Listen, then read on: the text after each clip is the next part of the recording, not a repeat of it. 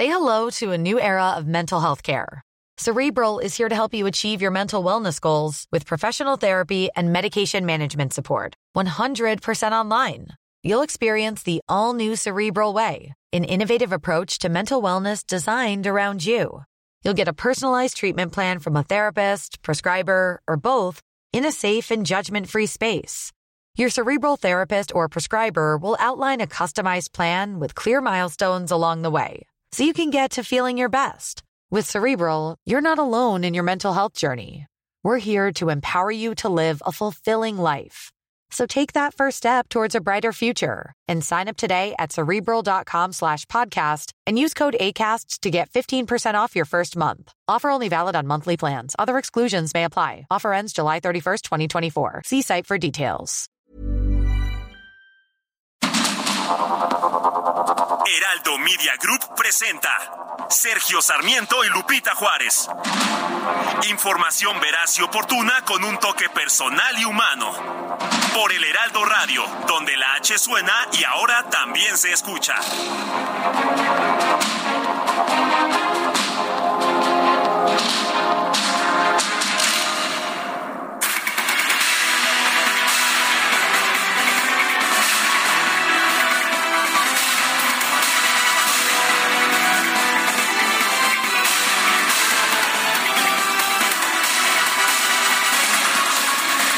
Son las 7 de la mañana con un minuto de este jueves 20 de abril del 2023.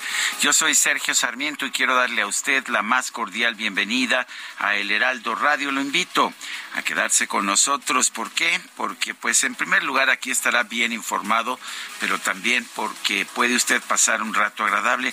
Nos gusta nos encanta darle a usted el lado amable de la noticia, pero no siempre la noticia lo permite. Guadalupe Juárez, ¿cómo estás? Muy buenos días.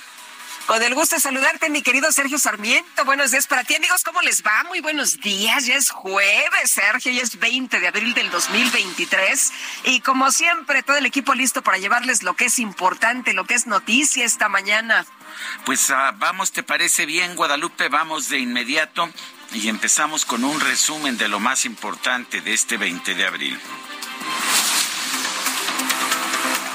Con cuatro votos en contra y dos a favor, la Sala Superior del Tribunal Electoral del Poder Judicial de la Federación rechazó un proyecto de sentencia que proponía invalidar la prórroga del mandato de la actual dirigencia nacional de Morena, encabezada por Mario Delgado y Citlali Hernández, hasta el 31 de octubre de 2024.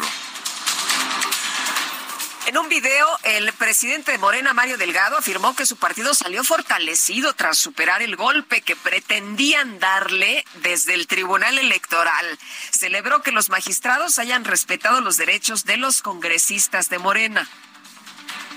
El día de hoy, la Sala Superior del Tribunal Electoral decidió desechar por mayoría de votos un proyecto de dictamen que pretendía darle un golpe a la dirigencia de Morena. Qué bueno que la mayoría de los integrantes de este tribunal decidieron respetar el derecho que tenemos los partidos a la libertad de autoorganización y autodeterminación. Qué bueno que se respetaron las decisiones que se tomaron en nuestro tercer Congreso Nacional Ordinario, celebrado el pasado 17 y 18 de septiembre del 2022. Por otro lado, la Sala Superior del Tribunal Electoral confirmó los nombramientos de la consejera presidenta del INE, Guadalupe Tadei, y del consejero electoral, Jorge Montaño.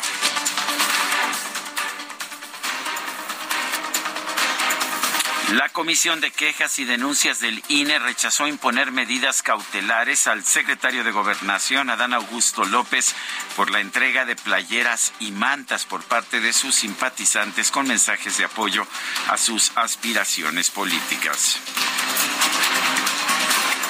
Y la Suprema Corte de Justicia de la Nación admitió a trámite una controversia constitucional presentada por el Instituto Nacional Electoral en contra del recorte, el recorte que impuso a la Cámara de Diputados a su presupuesto solicitado para 2023.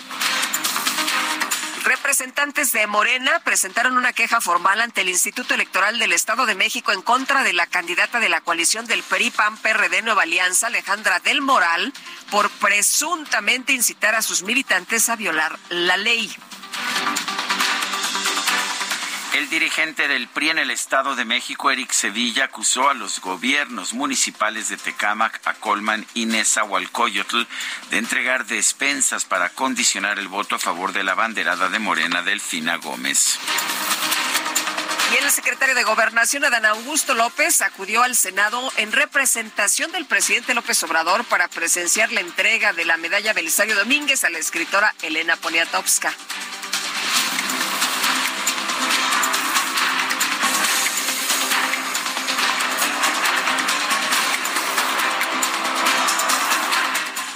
Concede el uso de la palabra a nuestra galardonada, la escritora y gran periodista Elena Poniatowska Amor. Muchas gracias. Me da tristeza que no nos acompañe el señor presidente de la, de la República, Andrés Manuel López Obrador porque tanto mi familia, mis amigos y muchos de los que estamos aquí lo queremos y no solo lo queremos, lo admiramos. A través de Twitter, el presidente López Obrador aseguró que no erraron los senadores al otorgar la medalla Belisario Domínguez a Elena Poniatowska, a quien calificó como la mejor escritora de nuestros días. El secretario de Gobernación, Adán Augusto López, aceptó abrir un espacio de diálogo con el coordinador del PAN en el Senado, Julen Rementería, a fin de abordar el tema de los nombramientos pendientes en el INAI. El Consejo Consultivo del INAI acusó ante un juzgado de distrito a la Junta de Coordinación Política del Senado por incumplir la resolución judicial que ordena nombrar a dos comisionados del organismo y las Comisiones Unidas de Comunicaciones y Transportes, Economía e Infraestructura de la Cámara de Diputados aprobaron el dictamen de la reforma en materia de aviación civil, sin incluir el tema del cabotaje. La Comisión de Justicia de la Cámara de Diputados aprobó la minuta por la cual se expide el nuevo Código Nacional de Procedimientos Civiles y Familiares con el cual se busca homologar en todo el país los procesos en esta materia.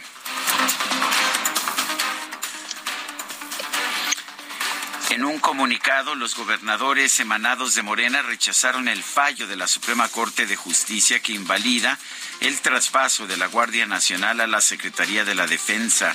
Los mandatarios estatales denunciaron que los ministros actuaron políticamente. Curiosamente, dijeron exactamente lo mismo que el presidente de la República. Qué curioso, ¿verdad? Qué inusitado.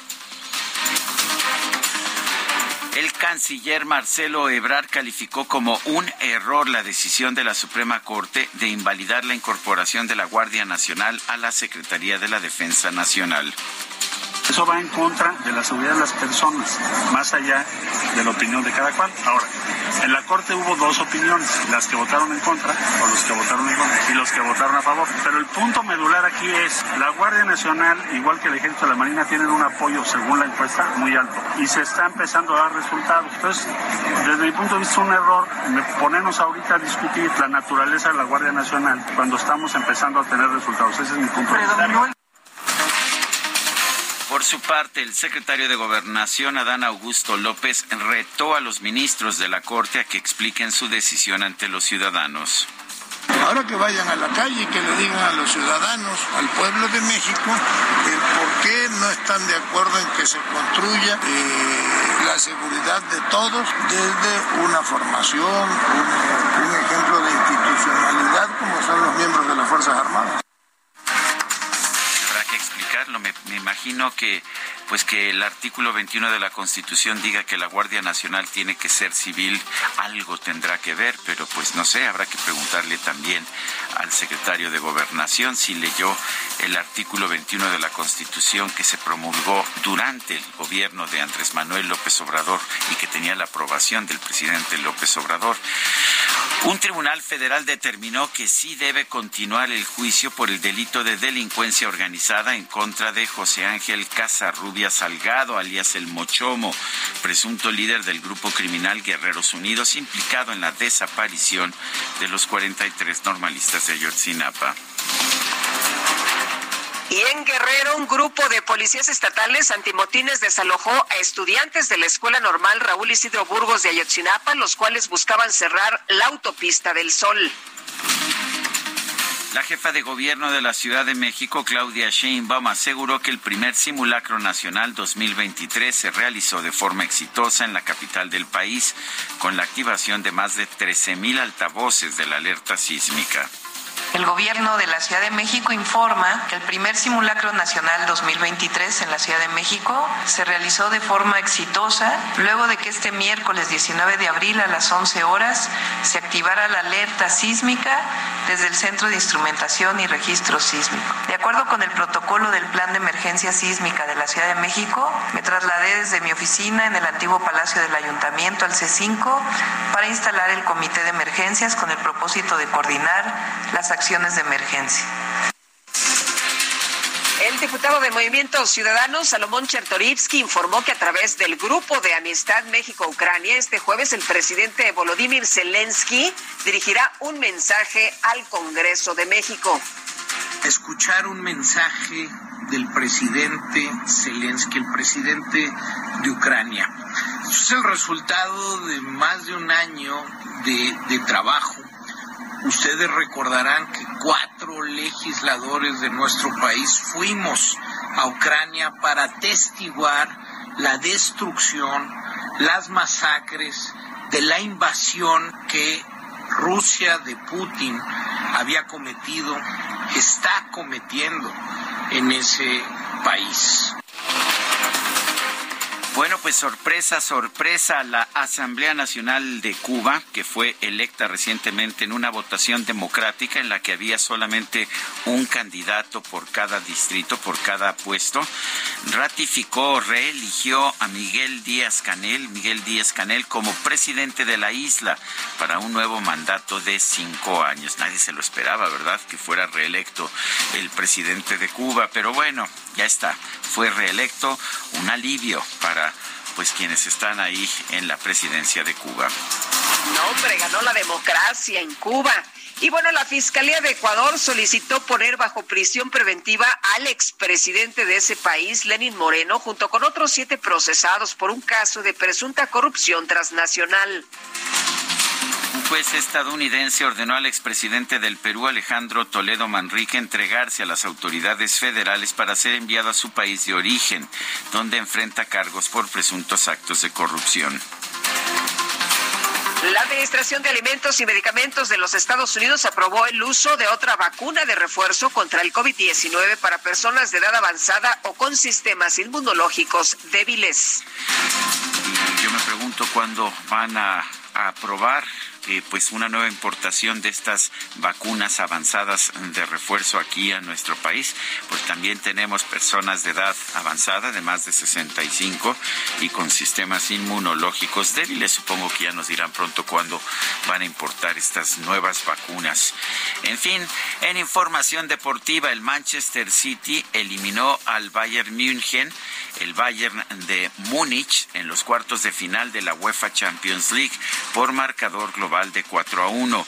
Por su parte, el Inter de Milán empató a tres goles con el Benfica, pero pasó a las semifinales por el marcador global de 5 a 3. Y la selección mexicana de fútbol empató a un gol con Estados Unidos en duelo amistoso.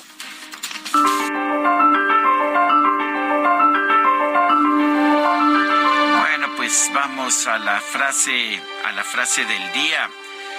Es perverso que los potentados utilicen al ejército para enfrentar el problema de la inseguridad que ellos crearon por dedicarse a saquear. Andrés Manuel López Obrador, pero no el de ahora, el de 2013 que se oponía a la militarización del país.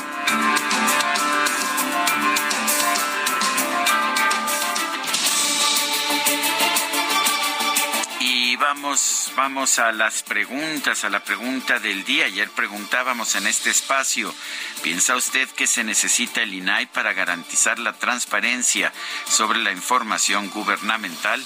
Sí, nos respondió el 95.6%, no 3.6%, quién sabe 0.8%.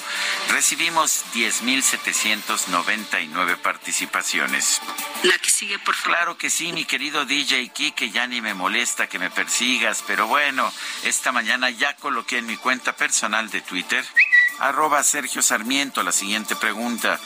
¿Está usted de acuerdo con la decisión de la Suprema Corte de no permitir la adscripción de la Guardia Nacional a la Sedena? Sí, nos respondió el 90 o nos ha respondido el 94.2%, no 4.4%, quién sabe 1.5%. En 42 minutos llevamos 1.319 votos.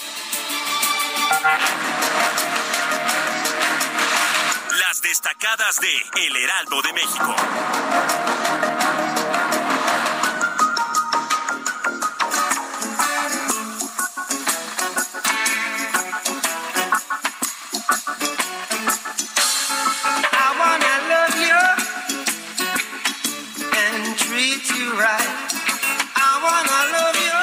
Los del 420. Muy buenos días, Lupita, Sergio, queridos Destacalovers. Excelente jueves 420, Día Mundial de la Marihuana.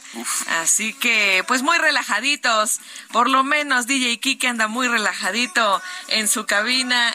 Por lo general, eh, son gentes eh, drogadas. ¿Son gentes drogadas? No, bueno. Híjole. ¿Qué te parece? Si lo dijo el presidente Andrés Manuel López Obrador, pues, pues debe ser verdad. Así que, híjole, muy felices este jueves 20 de abril del 2023, que además es cumpleaños de mi mejor amiga. Así que un saludo a mi amiga Fabi, que hoy llega al piso 32. Hombre. Una chava, una chava de veras, un saludo. Y ya estoy chocheando también. Ya, ya, estamos chocheando. No, pero todavía, todavía aguantamos, todavía aguantamos. Y luego si nos ponemos un poquito de marihuanol, pues esa rodilla todavía va a seguir subiendo escaleras. Jueves 20 de abril del 2023, mucha información que se publica esta mañana en el Heraldo de México, así que comenzamos con las destacadas. En primera plana, alargan mandato, gana Delgado en tribunal electoral. El presidente de Morena y la secretaria general Citlali Hernández concluirán su periodo al frente del partido hasta octubre del 2024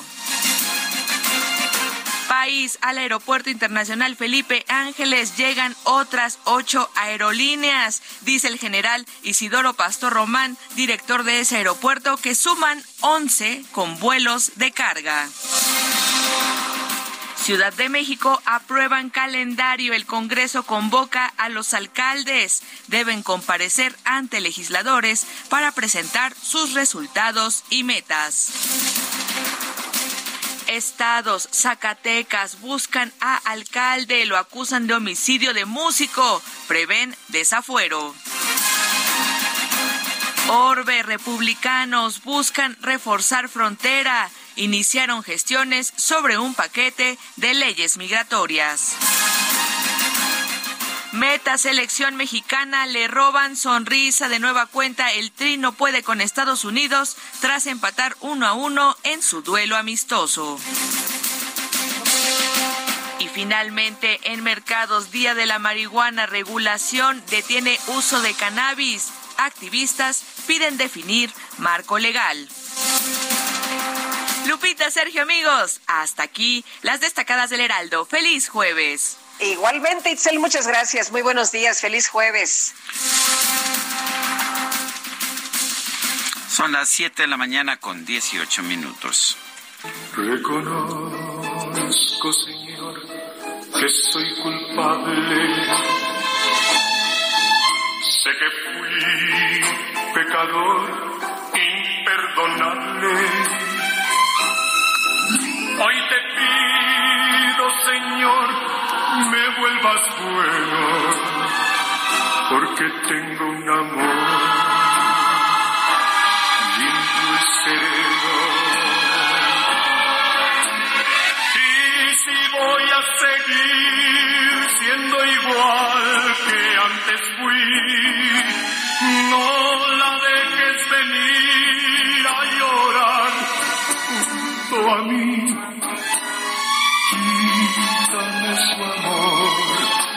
Pues estamos escuchando a Alberto Vázquez, un gran cantante nacido en Guaymas, Sonora, el 20 de abril de 1940. Está cumpliendo 83 años, ¿sí? 83 años Alberto Vázquez. Esto que estamos escuchando es El Pecador, el Pecador de Rubén Fuentes en coautoría con Mario Molina Montes. Vamos a estar escuchando música de Alberto Vázquez, este cantante mexicano con voz de bajo, esta voz grave que fue tan característica, que ha sido tan característica de la carrera musical de Alberto Vázquez. Pues si no hay dudas y si no hay objeciones, mi querida Guadalupe, ¿te parece bien Alberto Vázquez? No, bueno, la votación eh, se respeta, ¿no? Las mayorías ganan y bueno, pues hay que respetar, mi querido Sergio. Ah, sí, entonces te puedo te puedo exhibir y decir que tú votaste por por alguien más. Por Avicii. Ah, por Avicii, efectivamente. Sí, sí, sí, pero ya se hicieron mayores estos jóvenes que veía yo en la matiné. Así. Ya se hicieron grandes, un poquillo grandes. Así, Alberto Vázquez, ¿lo veías en la matiné? Sí, cómo no, en las películas que, que tenían, ya sabes que pues había películas eh, padrísimas, me acuerdo, eh, Angélica María, estaba Alberto Vázquez, estaban pues un montón este, de jovencillos ahí, rock and rolleros. Pero mira que dices que ya cumplió la mayoría de edad, ¿no? Sí, ya cumplió 83, hoy los cumple. Pues le mandamos un abrazo. Además, ¿sabes qué? Mi querido Sergio era el novio de mi mamá. Ah, pues con razón. Sí, sí. sí. Con razón no, no sé. querías votar por él. Celosa. Me encantaba, me encantaba. Oye, y bueno, pues vámonos, vámonos a la información, si les parece bien, porque resulta que la Sala Superior del Tribunal Electoral del Poder Judicial de la Federación declaró como válida la prórroga hasta 2024 de Mario Delgado como presidente nacional de Morena y Citlali Hernández como secretaria general del partido. Algunos morenistas no les gustó, pero bueno, pues eh, Mario Delgado y Citlali Hernández quedaron muy satisfechos. Misael Zavala, cuéntanos, ¿qué tal? Muy buenos días. Muy buenos días, Lupita. Buenos días, Sergio. Efectivamente, Lupita, pues cuatro magistrados frenaron un proyecto con el cual se pretendía invalidar la prórroga de Mario Delgado y de Citlali Hernández como dirigentes nacionales de Morena, por lo que presidenta y secretaria general respectivamente concluirán su periodo hasta octubre de 2024. Los magistrados Felipe de la Mata Pizaña, Felipe Fuentes Barrera, José Luis Vargas Valdés e Indalfer Infante votaron contra el proyecto de la magistrada Yanino Talora, en el que se proponía declarar inválida la prórroga de la dirigencia nacional hasta octubre de 2024. El proyecto perfilaba declarar inconstitucional la prórroga en la dirigencia de Morena bajo el argumento de que el partido tiene restringida la reelección de su dirigencia nacional. Otalora indicó que las modificaciones a los estatutos aprobados en el Congreso Nacional de Morena en septiembre del 2022 fueron inconstitucionales ya que no se precisó en la convocatoria que se iba a poner a consideración de los presentes la prórroga de Mario Delgado como presidente nacional de Morena. Y es que morenistas como John Ackerman e Irma Erendira Sandoval acudieron a este tribunal electoral a impugnar la prórroga que fue avalada en el Congreso Nacional de Morena, ya que argumentaron que afecta la militancia del partido político y violenta el derecho a las elecciones. Sin embargo, este proyecto únicamente tuvo el apoyo de dos magistrados, el magistrado presidente del tribunal, Reyes Rodríguez Mondagón, y la, y la ponente Yanino Talora Malasis.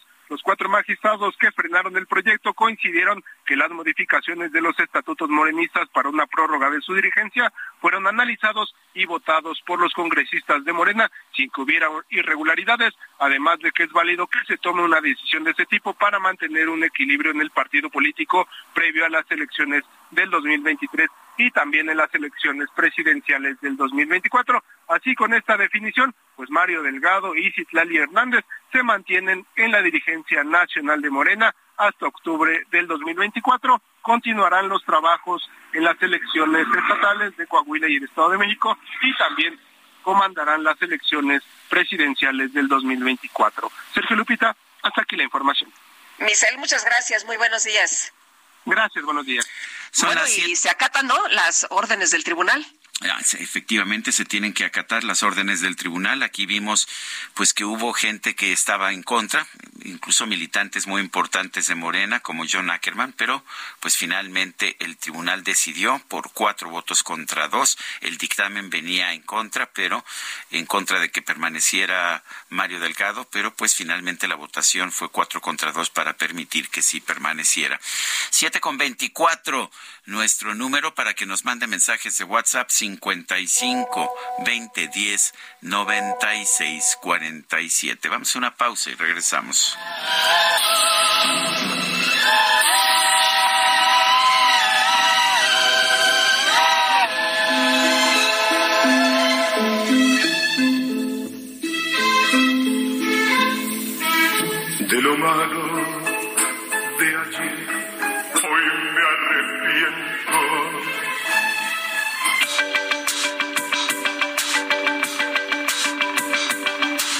Sergio Sarmiento y Lupita Juárez quieren conocer tu opinión, tus comentarios o simplemente envía un saludo para ser más cálida esta mañana.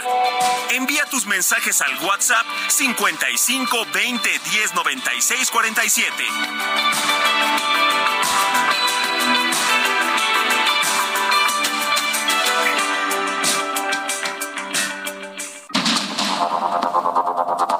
Continuamos con Sergio Sarmiento y Lupita Juárez por el Heraldo Radio.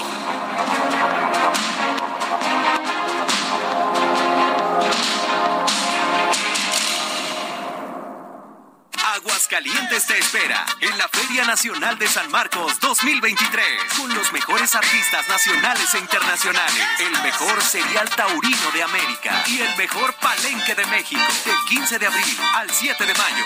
Vive la feria. ¡Viva Aguascalientes! Gobierno del Estado. Con el plan B de la reforma electoral, ¿cómo queda el Instituto Electoral de la Ciudad de México? Esto, digamos, está en suspenso. Todavía no sabemos qué va a pasar. Aún así, Patricia Bendaño, consejera presidenta del instituto, ofrece certidumbre. Certeza, legalidad, calidad. Podemos confiar en ustedes. Totalmente. El 2024 representa todo un reto. Vamos a elegir jefatura de gobierno. Vamos a ver qué eh, propuestas tienen los partidos. También vamos a elegir a nuestros diputados. En perfiles CDMX de Heraldo Media Group, Patricia Bendaño, consejera presidenta del Instituto Electoral de la Ciudad de México. Este jueves, 12 horas, reporte H, solo por Heraldo Televisión.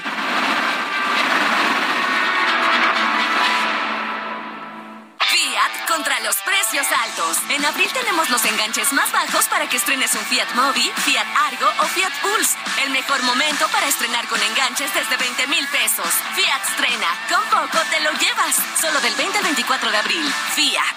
CAT 30.6% informativo. Consulta términos y condiciones en fiat.com.mx. Tú significas todo para mí. Te tengo miedo de tu amor. Y hoy que estoy cerca de ti, mi amor, mi corazón late más. Mi corazón te entrego yo, mi amor.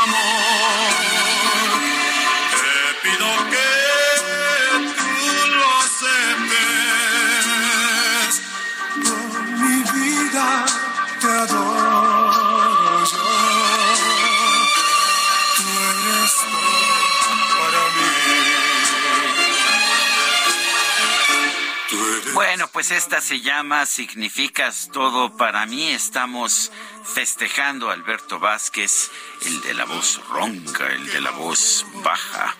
Lo estamos festejando hoy que cumplió 83 años. esperándote para entregarte yo mi amor. Que no me sale bien la voz de bajo. A lo mejor a mí sí, fíjate. sí, además, ¿cómo, ¿cómo va tu garganta? ¿Mejor?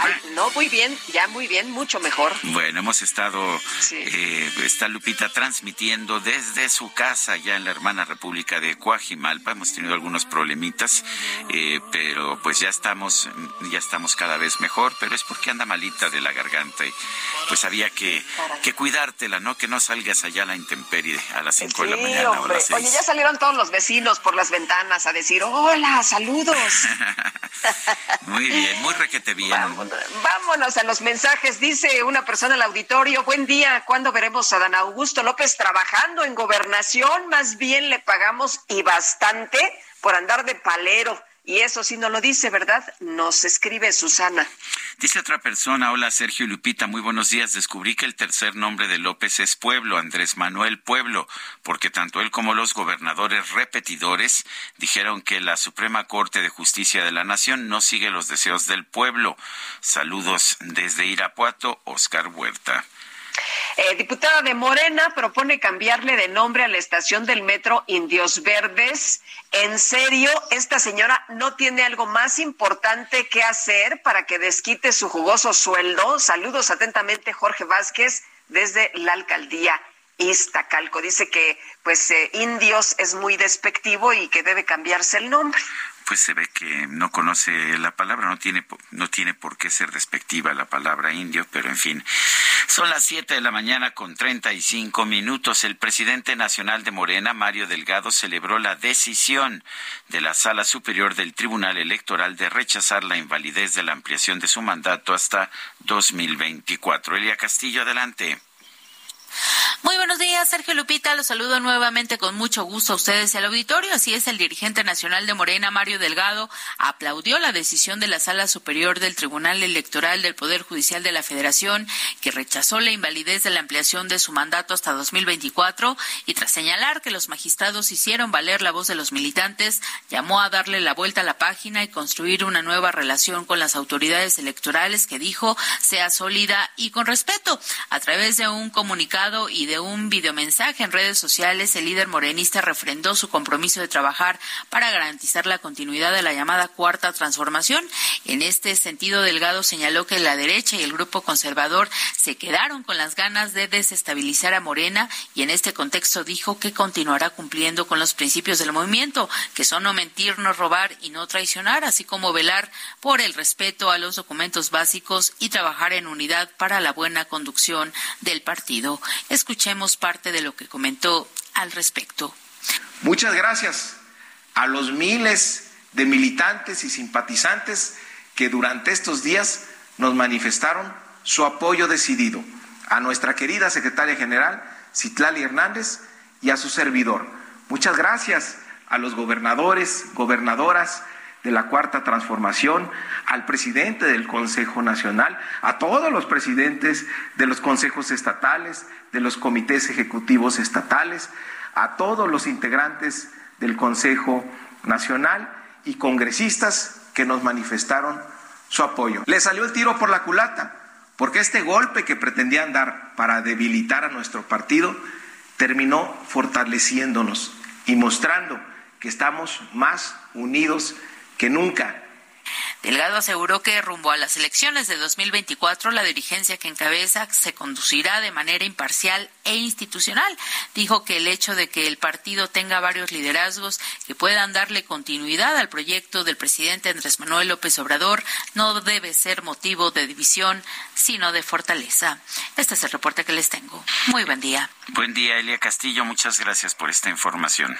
Bueno, y saludamos a Mario Delgado, presidente Morena. Mario, ¿cómo estás? ¿Cómo amaneces con esta noticia? Lupita, Sergio, buen día. Pues contento y agradecido con la militancia por su apoyo en estos días, que fue importante, se mostró mucha unión en el partido, porque ya es eh, un partido muy organizado, institucionalizado, y esa es la, gran fortaleza que tenemos ahora y gracias a eso pues es la confianza que nos dio el Congreso Nacional para quedarnos a conducir el proceso del 2024. Eh, Mario, eh, ¿qué, implica esto, por ejemplo, para el intento de Alejandro Moreno de tratar de ampliar también su mandato? ¿Significa que por ahí se va a ir también el tribunal?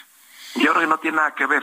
eh, Sergio. Acá lo que se planteaba era que era eh, en contra de la Constitución esta ampliación y pues se demostró que tres mil congresistas que debatieron sobre este asunto y se votó, pues representan a toda la militancia porque fueron electos por dos millones y medio de militantes en un ejercicio democrático en donde fueron a votar en plazas públicas con su credencial de elector, se afiliaban a Morena y así se eligieron a estos tres mil congresistas, por lo tanto tenían toda la legitimidad de decidir sobre nuestros documentos básicos.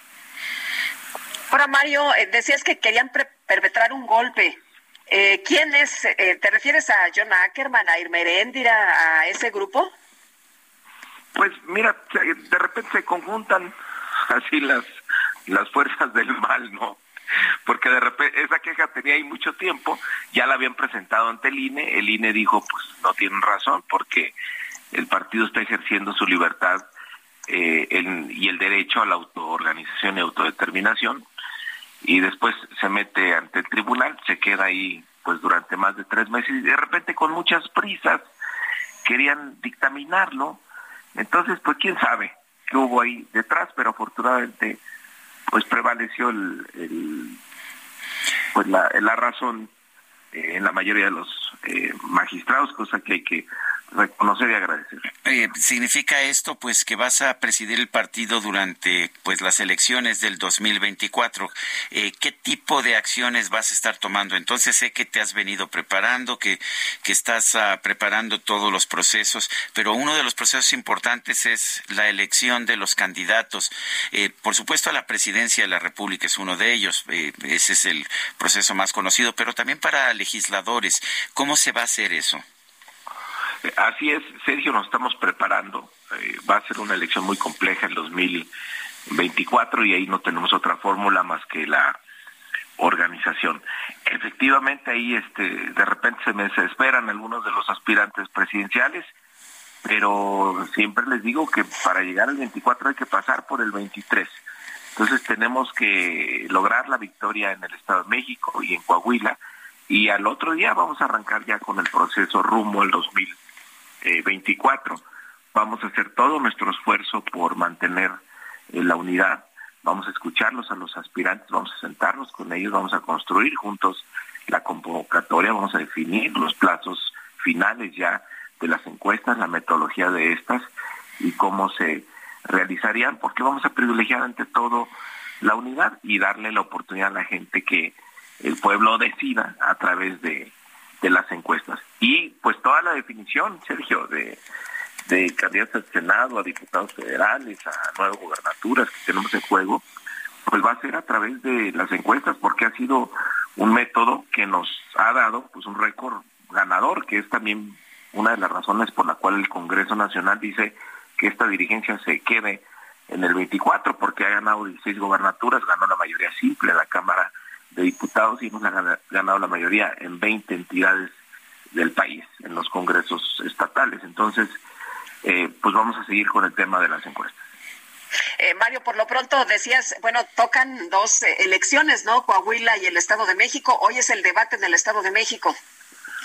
Sí, hoy es el debate del Estado de México. Pues la maestra tiene ya una preparación de años. fue presidenta municipal de Texcoco, diputada federal, fue ya había sido candidata a gobernador en una elección pues muy muy controversial en su resultado. Eh, después ganó el Senado de la República, fue delegada del bienestar, recorrió todo el estado, eh, llevando pues la pensión de los adultos mayores, las becas a los niños, las niñas, los jóvenes, los apoyos a personas con discapacidad, Después la nombran secretaria de Educación, siendo la primera maestra en la historia en alcanzar ese cargo y hace un programa muy interesante, el programa de la escuela es nuestra para rehabilitar las escuelas y lograba la basificación, Sergio Lupita, de la cifra impresionante de más de 650 mil maestros en el país. Entonces, pues esa es la preparación con la que llega hoy eh, la maestra y creo que le, le va a ir muy bien y se va a confirmar pues esta ventaja tan grande que tenemos en el Estado. Mario, ¿te, ¿te preocupan los cuestionamientos de John Ackerman, de Irmeréndira Sandoval? ¿Qué tan importantes son? ¿Qué, ¿Qué tan unido está el partido? Pues estamos muy unidos. Hubo creo que una respuesta contundente de los 22 gobernadores de la 4T, del presidente del Consejo Nacional, de cientos de consejeros nacionales, de los congresistas, todos los presidentes de los comités ejecutivos y sus integrantes, todos los presidentes de los consejos estatales, comités ejecutivos estatales, perdón, consejos estatales, y de muchos militantes que nos escribieron a Citlali Hernández y a tu servidor en estos días. El partido está organizado, el partido está unido y estamos eh, alistándonos para asegurar que esta transformación continúe en el 2024. Por lo tanto, pues ningún interés nos va a dividir, ningún interés personal va, se va a poner por encima de este proyecto. Eh, Mario, las sentencias del Tribunal Electoral se tienen que acatar aunque gusten o no. Siempre. Lo que digan las instituciones, Lupita, se tienen que acatar. Podemos estar en acuerdo, podemos estar en, desacuerdo, pero nuestro movimiento es siempre ha sido y será eh, pacífico por la vía legal y democrática. Muy bien. Pues como siempre te apreciamos mucho que puedas platicar con nosotros. Buen día. Al contrario, gracias a ustedes, Sergio. Lupita, muchas gracias por la oportunidad. Bueno, pues ahí está Mario Delgado ratificado, le tocará presidir al partido Morena en un momento pues muy importante. Le tocará estar a cargo del periodo de transición presidencial de las elecciones del 2024. Me parece pues realmente muy importante. Bueno, y esta mañana se dio a conocer el módulo sobre lectura 2023 del INEGI y bueno, pues nos da cifras bastante bastante negativas, me parece bastante bastante malas. El porcentaje de la población de 18 años y más lectora de los materiales considerados por este módulo de lectura fue de 68.5%, es 12.3 puntos porcentuales menos que en 2016. Y bueno, pues estamos viendo una disminución de personas lectoras graduales conforme a la edad. Eh, los grupos de 18 a 24 y de 25 a 34 años eh, tienen 8 de cada 10 que leen, pero en el grupo de 65 y más, solamente 6 de cada 10 personas son lectoras. Bueno, los ah, libros fueron el principal material de lectura con un 40.8% de lectores de 18 años y más, después y seguido de la lectura de las páginas de internet, pero vale la pena señalar que el número de, de de libros leídos por las personas pues va bajando cada vez hay menos ah, porcentaje de, lectores. De hecho eh, en los grupos eh, en los grupos también está bajando en todos los grupos de edad está bajando el número de lectores de libros a pesar de que los libros son el material de lectura más utilizado en la actualidad. Me parece pues, pues muy preocupante no muy preocupante mi querido Sergio. Oye justo estaba viendo ayer un programa que duró media hora, rapidísimo se me pasó, de un eh, eh, maestro eh, en, España que hace un estudio precisamente sobre por qué se lee tanto en Finlandia y por qué le causaba tanto interés de, pues atender este modelo, ¿no? De donde lee tanto la gente. Y fíjate que pues decía el método en la escuela, ¿no? A los chavitos los dejan en paz y disfrutan del libro y ven que las familias van a las bibliotecas y que todos van bien contentos y que es algo muy especial y muy eh, bonito el leer, ¿no? Porque tener aprendizaje es lo máximo. y los dejan así que se diviertan, pero a los siete años empieza la manera de, de enseñar a leer pero es un método eh, fascinante donde los niños consideran que el aprender y el conocimiento pues es lo mejor que pueden obtener en la vida y es una manera de aprender pues eh, eh, sin, imposición. Y luego la familia, que dicen, a ver, la familia no tiene que enseñar, la familia tiene que acompañar. Y si se ve eh, que alguien está leyendo en casa, pues es mucho más fácil. Además, los subtítulos en todos los programas. Y también tienen una iglesia que te dice que tú conoces a Dios a través de la lectura y que si tú no, o sea, vas a obtener una salvación si tú sabes leer y tienes el conocimiento, porque eso es lo que te va a llevar a conocer a Dios. En fin, dice que pues es muy integral esto que hacen allá en Finlandia y por eso son tan lectores, este nivel de, de lectura que tienen tan alto. En fin, a ver si luego les paso la liga para que le echen un ojo. Bueno, la Comisión de Salud de la Cámara de Diputados aprobó la iniciativa del presidente López Obrador que busca combatir la producción y tráfico de fentanilo y metanfetaminas con la creación de un sistema de vigilancia sobre el uso de precursores químicos. Jorge Almaquio, ¿qué tal? Muy buenos días. Buen día, Sergio Lupita, amigos. Con 23 votos a favor, 12 en contra y cero abstenciones en la Comisión de Salud de la Cámara de Diputados se aprobó la iniciativa del presidente Andrés Manuel López Obrador que busca combatir la producción y tráfico de fentanilo y metanfetaminas con la creación de un sistema de vigilancia sobre el uso de precursores químicos. Establece penas de 10 a 15 años de prisión por actividades ilícitas relacionadas con la elaboración de las drogas sintéticas y multa por el equivalente a 10% de los ingresos obtenidos por dichas actividades. La propuesta del jefe del Ejecutivo reforma la Ley Federal para el Control de Precursores Químicos, Productos Químicos Esenciales y Máquinas para elaborar cápsulas, tabletas y comprimidos a fin de evitar el desvío de estas sustancias químicas sujeta a regulación, así como a las máquinas que se emplean para la producción de sustancias ilícitas. Emanuel Reyes, presidente de la Comisión de Salud, pidió acompañar al mandatario federal en su compromiso frente a los mexicanos para poder combatir a las drogas sintéticas, principalmente al fentanilo. Sus beneficios indudablemente se fortalecen las acciones de fiscalización y las medidas de vigilancia, control y verificación de precursores químicos para asegurar su correcta disponibilidad para uso médico y científico. En esta parte queda claro que por un lado está lo que se ocupa para poder atender a los mexicanos mediante sustancias que puedan favorecer la salud, pero por otro lado se combate el tráfico de drogas. En sesión ordinaria, Reyes Carmona indicó que además se establece la coordinación interinstitucional del gobierno federal, la actualización de sanciones administrativas y la tipificación de delitos por conductas relacionadas con el uso indebido de precursores químicos. Se fortalecen las medidas para contribuir la producción ilegal de drogas sintéticas en México, evitando riesgos a la salud derivados del consumo. Además, contribuye a prevenir y sancionar la producción ilícita de drogas sintéticas y ayuda a detectar el desvío de precursores químicos y maquinaria. También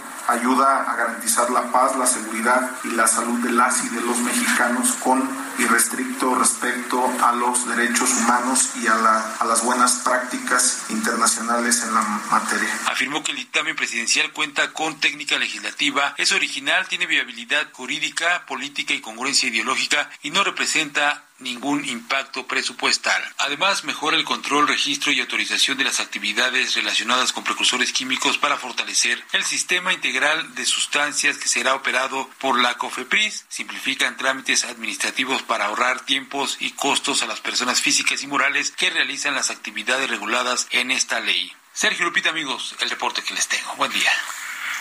Muchas gracias, Jorge. Muy buenos días. Y el secretario de Gobernación, Adán Augusto López, se reunió con el coordinador del PAN en el Senado, Julián Rementería, para dialogar sobre la falta de nombramientos de comisionados del INAI. Misael Zavala, adelante, cuéntanos. Buenos días, Sergio. Buenos días, Lupita. Efectivamente, Sergio, como desde hace algún tiempo no se había realizado, el secretario de Gobernación, Adán Augusto López Hernández, recibió en privado al coordinador del Partido Acción Nacional, en el Senado, Julián Rementería del Puerto. Esto pues tras el freno del Senado de la República a los nombramientos de comisionados del Instituto Nacional de Transparencia. El encuentro se realizó al concluir la sesión solemne en la antigua casona de Jicotencatl para entregar la medalla Belisario Domínguez a la escritora y, poeta Elena Poniatowska. Tras el encuentro, el secretario de Gobernación detalló que es tarea de los senadores de la República hacer acuerdos para lograr la mayoría y que se aprueben los tres comisionados del Instituto Nacional de Transparencia y es que el INAI se quedó con solo cuatro de los siete comisionados que integran el Pleno, algo que lo vuelve inoperante para sesionar. Al respecto, el senador panista Julián Rementería precisó que en el encuentro le planteó al titular de gobernación la importancia de los nombramientos de los comisionados y propuso algunas salidas, ya que no hay impedimentos de nombres ni de métodos para ocupar estas vacantes. El panista planteó que la semana siguiente podrían desahogar este tema, ya que al Senado de la República le quedan dos sesiones para concluir el periodo ordinario de sesiones. Sin embargo, pues el titular de gobernación le dejó en claro al panista que no hay un acuerdo al interior del grupo parlamentario de Morena en el Senado para desahogar estos nombramientos y dijo que no es algo del gobierno federal ni que quieran desaparecer al Instituto Nacional de Transparencia, sino que es una falta de acuerdo entre senadores morenistas. Eh, hasta aquí el reporte. Misael Zavala, gracias. Gracias, buen día.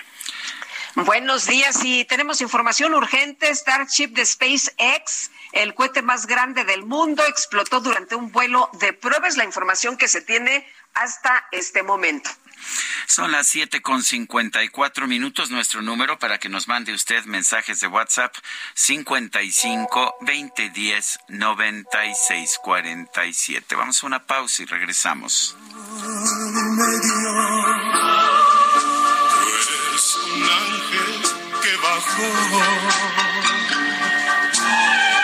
Estaba solo esperándote para entregarte mi amor. Yo no sabría explicar.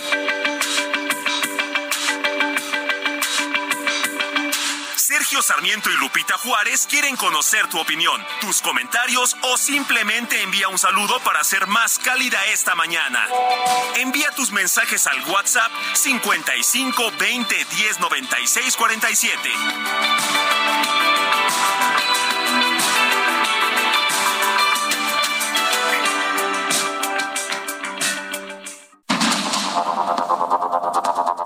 Con Sergio Sarmiento y Lupita Juárez por el Heraldo Radio.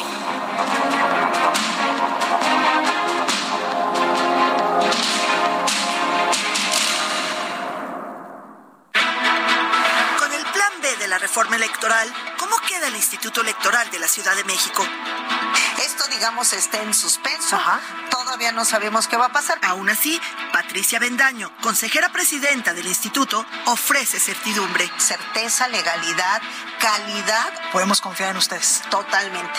El 2024 representa todo un reto. Vamos a elegir jefatura de gobierno. Vamos a ver qué eh, propuestas tienen los partidos. También vamos a elegir a nuestros diputados. En perfiles CDMX de Heraldo Media Group, Patricia Bendaño, consejera presidenta del Instituto Electoral de la Ciudad de México. Este jueves, 12 horas, reporte H, solo por Heraldo Televisión.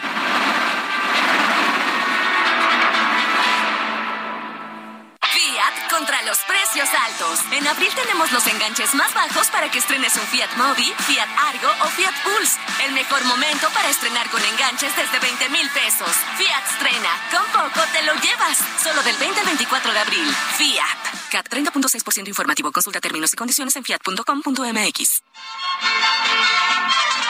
esta tierra de Copular, que es el alma mariachi, vengo aquí con mi cantar. Voy camino a Aguascalientes a la feria de San Marcos a ver lo que puedo hallar. Traigo un gallo muy jugado para echarlo de tapado con algún apostador. Traigo pistola por si alguno busca bola y me trata de hablador. De Cocul es el mariachi de Tecalitlán. Los sones. De San Pedro su cantar, de tequila su mezcal. Pues seguimos escuchando a Alberto, Alberto Vázquez, este cantante mexicano. Esta es una canción, pues no son las, las baladas románticas que, que estamos acostumbrados a escuchar con Alberto Vázquez, sino una ranchera. Esta se llama Ay Cocula. Pues para que veas qué versátil este cantante. busca de una ingrata. Se oye muy bien, se oye muy bien, pero me gustan más las baladas, ¿eh? A mí también, para, para Sí. Alberto, digo, pero tiene una ma- maravillosa voz, eso Sin no hay duda. ninguna duda. La canta muy bien, solo que, pues la verdad es que a mí se me antoja escuchar la voz de las baladas románticas. Sí, como no, como no. 16 toneladas nos falta, ¿eh? Sí, bueno, nos faltan varias, pero entre ellas... Sí, 16 pero esa, por favor, esa que no se nos vaya a pasar. Dice- Oye, nos... dice, dice el DJ Kike que ahí la lleva, pero en el corazón. Bueno, vámonos, vámonos a los mensajes. Dice, orgullosos de ser indios, hasta tenemos un gran director de cine el indio Fernández. Ese es el problema, por falta de cultura. Como dijera Estalón, les falta ver más backs. Saludos, Antonio Darbat. Sí, bueno, pues la gente y yo creo que, que la gente... La ignorancia es peligrosa, ¿eh? piensa que la palabra indio es despectiva, pues es gente que es eh, racista. Esa es la única explicación que puedo tener. Dice otra persona, hola, buenos días, Sergio, que Dios los bendiga. Hoy de nuevo estoy trabajando en Tlalnepantla. Espero que tengan un excelente día, su amigo Alberto Ochoa. Y vámonos hasta Houston con Juan Guevara. Mi querido Juan, ¿cómo te va? Buenos días. Houston, ¿tenemos un problema o ya no tenemos Tuvieron un problema, ¿verdad? tuvimos, exactamente, tuvimos un problema hace 36 minutos con 33 segundos, que fue cuando eh, en Boca Chica, Texas, eh, Elon Musk y SpaceX lanzaron o intentaron lanzar lo que se llama el Starship Flight Test, es decir, el, el, uno de los cohetes más poderosos que se han construido llevaba un vehículo que la idea era, bueno, que este vehículo, el Starship, eh, llegara a órbita. Lo que sucedió eh, 11 minutos después del lanzamiento es que eh, hubo una anomalía en la separación entre la, entre la nave y el cohete y bueno, pues el vehículo se perdió, es decir, explotó la nave y eh, pues hasta este momento eh, simplemente están tratando de recuperar los escombros de lo que fue esta falla de SpaceX. Eh, Boca Chica, Texas, para la gente en México, está es la playa que está en Bronzeville, cerquita de la, cerquita de la Isla del Padre, que es donde SpaceX ha puesto su puerto de lanzamiento aquí en Texas.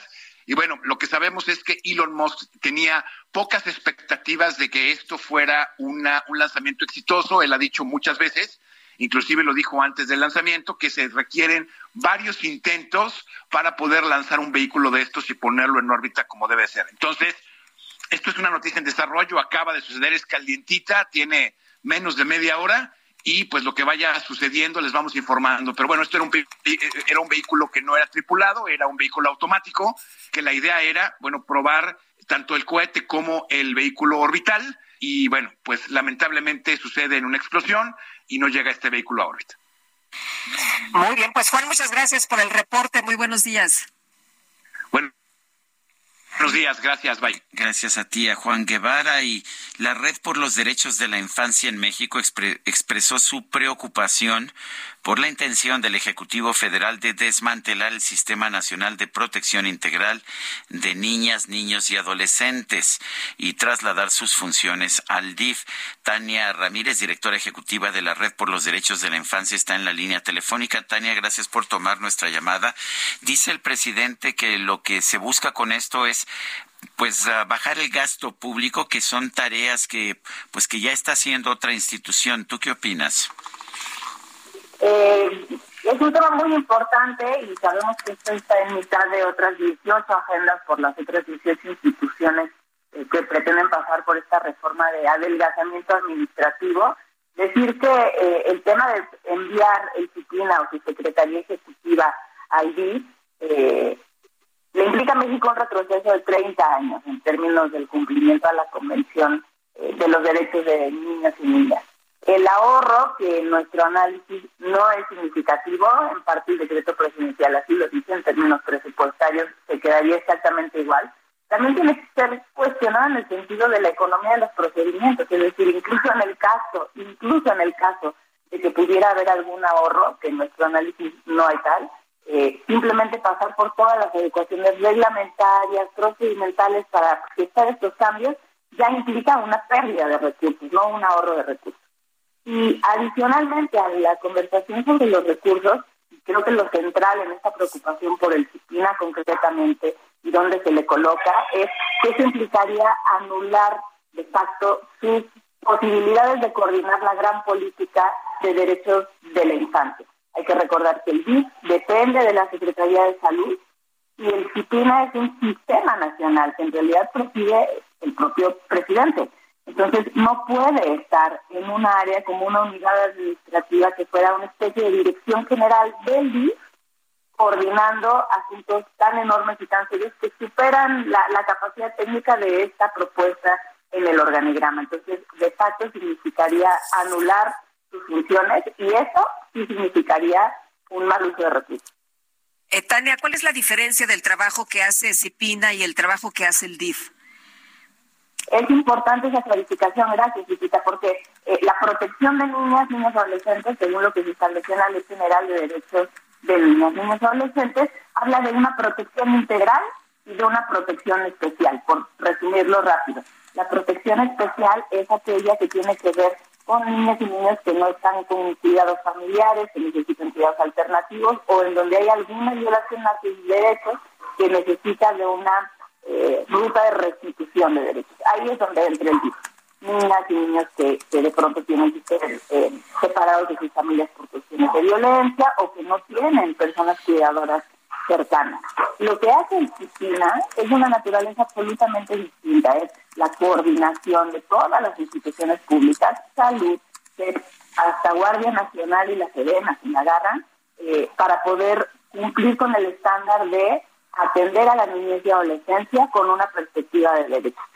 Hace 30 años, cuando México ratifica la convención, bueno, cuando entra en vigor la Convención de los Derechos de Niñas, eh, de Derechos de la Niñez, un poco lo que se dice es, no puede ser en la reflexión mexicana que una sola institución, como el DIF, que tiene este carácter asistencial y que además hace cargo de otras poblaciones, como personas adultas mayores, etcétera, se haga cargo de un tercio de la población. Hay que recordar que niños y adolescencia son más de 30 millones de seres humanos en este país.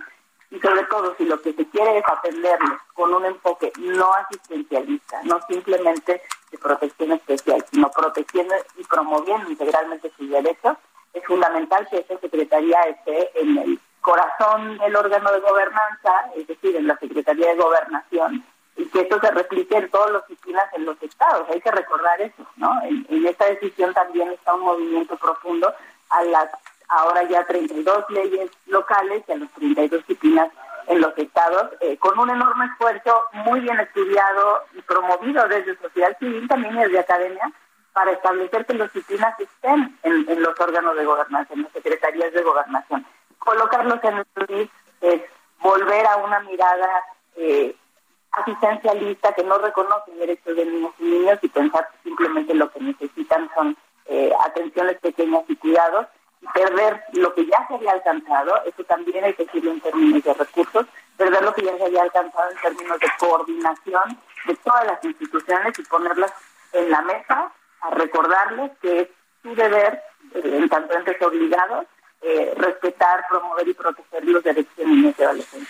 Eh, Tania, si pudieras hablar con el presidente que parece convencido de que estas instituciones, no solamente estas, sino otras, son innecesarias y muy costosas, ¿qué le dirías al presidente?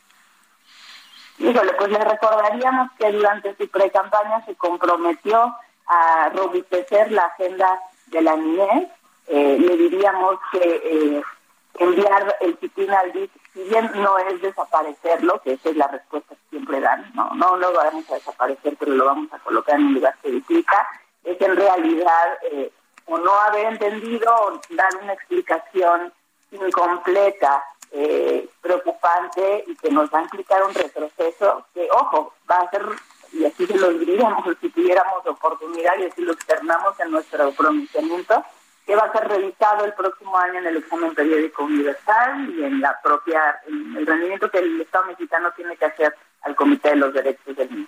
Todo lo que se había avanzado puede significar retrocesos serios. Tania Ramírez, directora ejecutiva de la Red por los Derechos de la Infancia, gracias por hablar con nosotros. Muchas gracias a ustedes, Lupita. Buen día. Buenos días, Tania. Muchas gracias. Gusto en saludarte. Y vámonos con Israel Lorenzana. ¿Qué pasa esta mañana, Israel? Cuéntanos. Buenos días. Lupita Juárez, un gusto saludarte esta mañana. Sergio, estamos ubicados exactamente en la zona del circuito interior, aquí a la altura de la Terminal 1 del aeropuerto. Y es que por más de 30 minutos estuvo bloqueada la vialidad con dirección hacia la zona de la raza. Se trataba de trabajadores de una empresa que se dedica a la fabricación de piso vinílico. Bueno, pues bloquearon porque desde hace tres meses la alcaldista Calco y la SEDEMA cerraron esta empresa, afectando a más de 200 familias. No habían tenido respuesta, por eso decidieron bloquear el circuito interior y fueron replegados por elementos de la Secretaría de Seguridad Ciudadana. Ya para esos momentos han aceptado una propuesta de reunión en la alcaldía Iztacalco, por ello se libera la circulación. Aún así, todavía hay un remanente importante de vehículos desde la zona de viaducto, una larga fila, por ello hay que recomendar a nuestros amigos anticipar su paso por varios minutos. Te reitero, esto es a la altura de la Terminal 1 del Aeropuerto Internacional Benito Juárez. Por Sergio Lupita, la información que yo les tengo. Israel, muchas gracias. Buenos días. Hasta luego. Bueno, de hecho, la empresa Aeroméxico dice a través de un mensaje en Twitter, llega a tiempo a tu vuelo, hay bloqueos viales afectando la periferia del Aeropuerto Internacional de la Ciudad de México. Te recomendamos tomar tus precauciones para llegar a tiempo. Y vamos ahora con Javier Ruiz. ¿Dónde te encuentras, Javier? Cuéntanos. Hola Sergio Lupita, en el Paseo de la Reforma y justamente el Ángel de la Independencia, pues este grupo que también bloqueaba la zona del aeropuerto también vino a ese incluso tan importante que es el Paseo de la Reforma. Son la empresa Target, esta empresa que se dedica a hacer pisos y hace pues, prácticamente tres meses, pues este esta empresa fue cerrada debido a denuncias por parte de, vecinos de la Calco porque estaban dañando pues la salud de niños de un kinder. Eh, se denunció y es por ello que pues fue cerrada esta empresa. El día de hoy pues exigen que la liberen y es por ello que se han apoderado ya pues del Paseo de la Reforma y la Avenida Florencia. En todos los cuatro puntos está totalmente cerrado. Muchos vehículos pues se quedaron atorados, incluso en algunos pues hubo algunos golpes a los vehículos porque pues desesperados trataban de llegar a sus, a sus empresas, a sus áreas de trabajo. Algunos de ellos lo lograron, otros más quedaron atorados y también la molestia, pues, pues muchas personas que venían en el Metrobús, pues tuvieron que descender desde la zona de donde se encontraba anteriormente la Glorieta La Palma, y esto en dirección hacia el Auditorio Nacional, pues han bajado muchas personas, por supuesto, están caminando y están enojados. Hay que tomar en cuenta los cortes a la circulación sobre Florencia desde Chapultepec en dirección hacia el circuito interior y sobre el Paseo de la Reforma en ambos sentidos, al menos entre las inmediaciones de la Glorieta de la Diana Cazadora y la zona del Ángel de la Independencia, pues tenemos estos cortes a la circulación. Las alternativas, utilizar la avenida Chapultepec, el circuito interior y la avenida de los Insurgentes, Sergio Lupita. Muy bien, pues gracias, gracias por esta información, Javier Ruiz. Pues complicada la situación y también entiendo la molestia de la gente. Espero que, que no haya golpes, pero cada vez se vuelve más irritante el este tipo de bloqueos. Sí, sin duda alguna, Sergio, eh, pues la molestia de los de los vecinos principal de esta de esta colonia, que muchos quieren llegar pues a sus áreas de trabajo, algunos pues van a otros destinos, al doctor, al médico, y pues prácticamente se quedan atorados pues en esta zona tan importante que es el Paseo de la Reforma y el cruce de Ángel de la Independencia, y pues principalmente muchos eh, pues trabajadores que se dediquen a la zona de Polanco, hacia el Auditorio Nacional, pues la molestia porque tienen que bajar del Metrobús, caminar y nuevamente estar pagando pues siete pesos para continuar a su destino, por supuesto la molestia y pues principalmente para quien nos está escuchando pues evitar todo este punto, reitero las alternativas, utilizar el circuito interior, la avenida Chapultepec, la avenida de los insurgentes es la mejor opción mientras continúa este bloqueo, Sergio Lupita. Bueno, pues gracias, gracias Javier Ruiz por esta información. Adelante Lupita. Bueno, vamos a platicar, mi querido Sergio, de un tema que me parece muy relevante. Dicen que no es de interés nacional, y entonces la SEP pidió no dar información sobre educación. Le hizo esta pues demanda al INEGI y vamos a platicar con Fernando Ruiz, director de investigación de Mexicanos Primero. Fernando, ¿qué tal? Qué gusto saludarte. Buenos días. Hola Lupita, muy buenos días. Gracias por la invitación. Oye, ¿no es de interés nacional? Eh, nos sorprende, realmente no deja de sorprendernos eh, las decisiones que continuamente eh, la Secretaría de Educación Pública ha venido ha venido tomando, adoptando los últimos meses, porque en efecto es, es, es nos parece muy paradójico que en medio de una de una crisis como la que en la que nos encontramos, de repente demos pasos para atrás de avances que habíamos logrado y es que el CIGET, que es un sistema de información que muy, muy, muy pocas personas lo identifican por, por estas siglas, pero que es de gran relevancia, ya que es el único sistema, la única plataforma que nos permitía contar con información escuela por escuela, eh, que, eh, que nos parece sumamente relevante para conocer la calidad de la oferta educativa que le estamos ofreciendo a los a los a los estudiantes pues resulta que no es relevante para, para la Secretaría de Educación Pública. Eso nos parece de muy muy paradójico y sobre todo pensando en que esto esto que habíamos logrado este, el sistema tiene ya ya eh, más de ocho años pero ya desde hace más de una década habíamos logrado, eh, después de muchas demandas, de mucha exigencia, logrado contar con este sistema que contrario a lo que la, la SEP ofrecía típicamente, que eran datos estadísticos, o sea, números nada más, esto nos permitía tener un acercamiento mucho más preciso a las escuelas y nos parece realmente preocupante. Bueno, eh, a mí también me preocupa porque pues finalmente parece que es un intento por ocultar la situación real de la educación en México. Sí, Sergio, buenos días. Sí. Sí, nos parece, nos parece eh, en ese sentido que, que algo está pasando dentro de la Secretaría que, pareciera que hay muchas secretarías de educación pública, hay una parte que está trabajando muy fuertemente y hay otra parte que parece que está dedicada a, a boicotearlo porque eh, esta información es, es uno de, las, de los instrumentos que, que, nos permiten tener, eh, hacer cruces de información a nivel de, municipio, algo que, que, ha costado mucho, mucho tiempo lograrlo, en donde podíamos eh, justamente comparar el número, la, plantilla de los, de los maestros por, por escuela y por, y por a nivel municipal y era un instrumento que justamente nos, nos permitía tener un acercamiento mucho más preciso y esto pues es nosotros consideramos que es un que es un eh, retroceso y que nos parece que, que, necesitamos eh, eh, exigirle cuentas no solamente a la Secretaría de Educación Pública, sino también al INEGI, porque al final de cuentas el que tomó la decisión, el que emitió ese acuerdo, fue el propio instituto. El, bueno, pero el instituto tomó esa, esa, ese acuerdo, pero por petición de la SEP, tengo entendido, ¿no?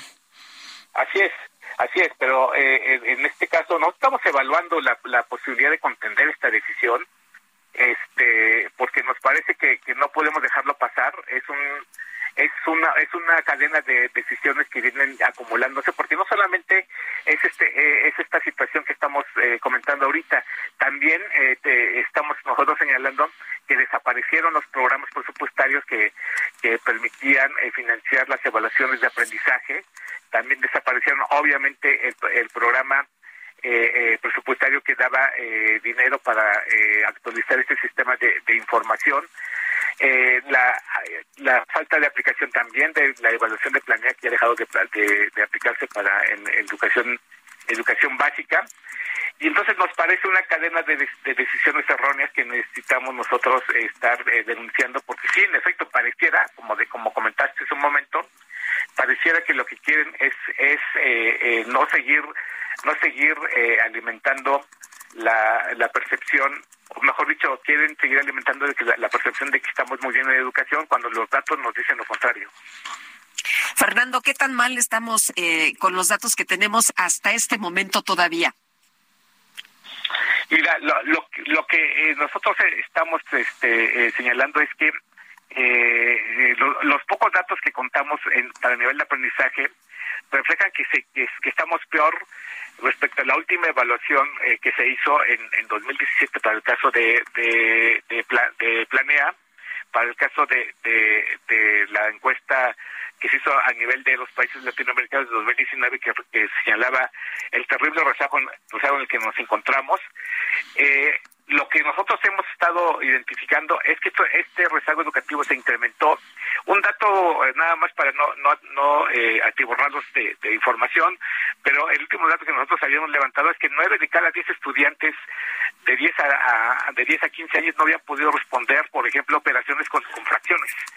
Eh, que me parece que es un tema que los estudiantes ya debieron haber manejado desde, el cuarto desde el cuarto de primaria y entonces eh, pues la verdad es que seguimos en una situación bastante complicada y las evaluaciones de, diagnósticas que levantó la Secretaría de Educación en todos los estados en, el mes de agosto del año pasado y marzo no han sido publicados. Algunos estados algunos estados son este un par de, de, cuatro o cinco estados han, han publicado estos resultados por su cuenta pero no contamos con ese diagnóstico a nivel nacional y me parece, me parece que el temor, el gran temor es que efectivamente nos demos cuenta de los, de los del gran rezago que, no estamos resolviendo y en ese sentido pues estoy estoy como muy preocupado porque pues porque esto es un golpe más para la, la, la información pública que al que tenemos derecho las familias.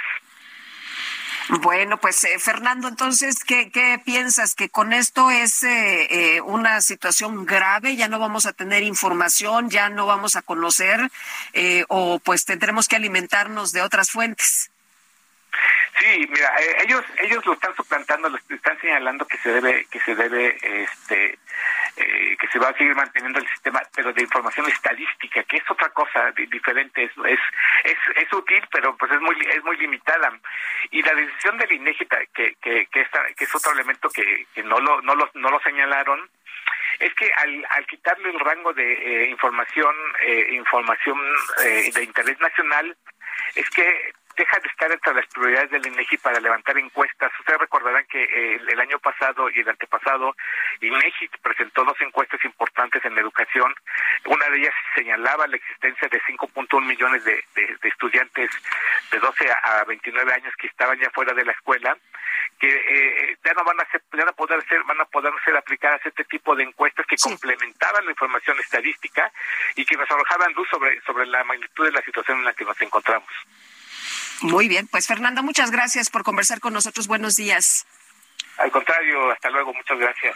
Son las ocho con veinticuatro, regresamos.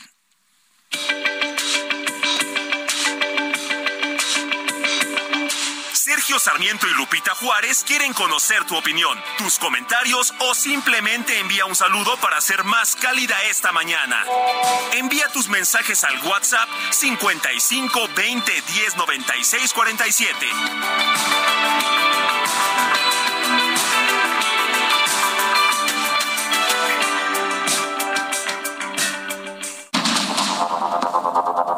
Continuamos con Sergio Sarmiento y Lupita Juárez. Say hello to a new era of mental health care. Cerebral is here to help you achieve your mental wellness goals with professional therapy and medication management support. 100% online. You'll experience the all new Cerebral Way, an innovative approach to mental wellness designed around you. You'll get a personalized treatment plan from a therapist, prescriber, or both in a safe and judgment free space. Your cerebral therapist or prescriber will outline a customized plan with clear milestones along the way so you can get to feeling your best. With Cerebral, you're not alone in your mental health journey. We're here to empower you to live a fulfilling life. So take that first step towards a brighter future and sign up today at cerebral.com slash podcast and use code ACasts to get 15% off your first month. Offer only valid on monthly plans. Other exclusions may apply. Offer ends July 31st, 2024. See site for details. Por el Heraldo Radio.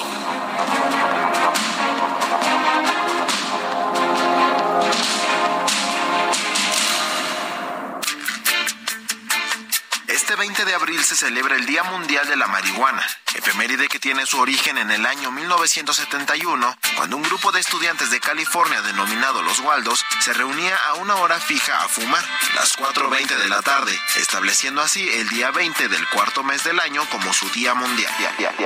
De hecho, el número 420 es un código reconocido mundialmente para referirse a la marihuana. Esta sustancia psicotrópica se obtiene de la mezcla de hojas y flores secas de la planta de cáñamo índico, junto con sustancias aromáticas y azucaradas, produciendo efectos y sensaciones euforizantes y alucinógenas. Es importante destacar que el uso recreativo, continuo e ilegal de la marihuana puede producir alteración de la conciencia y deterioro de la percepción, generando episodios de ansiedad y pánico. Por otro lado, el cannabis medicinal es utilizado terapéuticamente para tratar algunas enfermedades. Su uso está referido a preparaciones o principios activos de la planta cannabis sativa, denominados cannabinoides. La legalización del consumo de la marihuana ha sido un tema de debate constante. Quienes están a favor sostienen que su uso es responsabilidad de cada persona, mientras que los detractores afirman que la legalización aumentaría su consumo de manera indiscriminada, causando daños a la salud.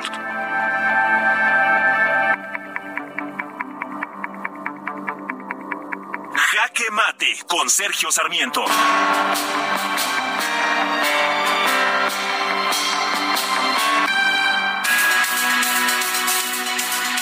Uno puede tener posiciones distintas acerca de los fallos de los tribunales máximos de nuestro país. Lo que no se vale es acusarlos de fraude o acusarlos de alguna, algún tipo de incorrección ética cuando fallan en contra de nuestros deseos y aplaudirlos cuando fallan a favor.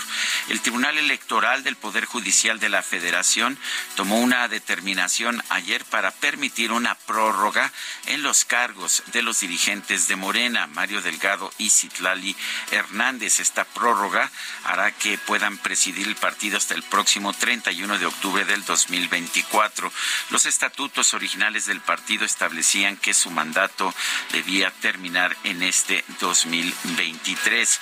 Sin embargo, en una votación de cuatro contra dos, eh, se rechazó el dictamen presentado por la magistrada Janine Otálora en que se calificaba de anticonstitucional la decisión del partido Morena. Lo que decidió la mayoría en este caso, sin embargo, fue determinar que el Congreso Nacional del partido, el tercer Congreso Nacional del partido que modificó los estatutos, tenía el derecho de hacerlo. Y bien, pues con esta decisión se ratifica, se ratifica que Mario Delgado y Citlali Hernández van a permanecer al mando del partido hasta el próximo 31 de octubre del 2024. Vamos a ver ahora, sin embargo, cuál será la decisión en el caso de Alejandro Moreno del PRI. Él también prorrogó su mandato, el, un mandato que terminaría en agosto de este 2023 y lo prorrogó hasta el 2024. Utilizó para ello una sesión extraordinaria del Consejo Político Nacional del 19 de diciembre del 2022. Vamos a ver qué decide en este caso el Tribunal Electoral, porque recordemos que el INE rechazó este cambio eh, pero lo rechazó por una votación cerrada de seis votos contra cinco y ahora el asunto será considerado por el Tribunal Electoral. Eh, quizás los casos sean distintos, como nos dijo Mario Delgado hace un momento, pero pues bueno, tenemos un cambio de estatutos, uno hecho por el Consejo Político Nacional del PRI y otro por el Congreso Nacional de Morena. Eh, son distintas estas instituciones, pues el tribunal tendrá que decidir. Lo que no se vale es descalificar al Tribunal Electoral cuando toma decisiones con las que un partido no está de acuerdo y sin embargo aplaudirle y decir que está haciendo muy bien las cosas cuando toma decisiones que sí favorecen a quien está expresando la opinión. Yo soy Sergio Sarmiento y lo invito a reflexionar.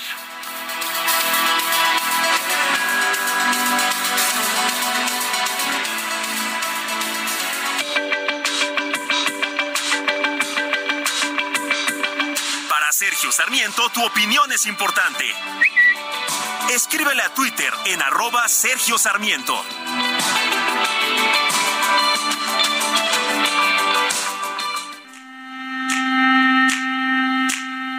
Some people say a man eats meat out of mud. A woman's meal, the muscle and blood. Muscle and blood, I'm skin and bone. A mind that's a weak and a back that's strong. You load the 16 tons. What do you get? Not day older and deeper dead. St. Peter, don't you call me, cause I can go. I owe my soul to the company store. Bueno, pues estamos escuchando esta versión en inglés de 16 toneladas, la canción de Merle Travis, eh, pues que fue popular allá en los Estados Unidos. Es una canción acerca de un minero de carbón y que cantó aquí en nuestro país precisamente Alberto Vázquez, quien hoy cumple 83 años.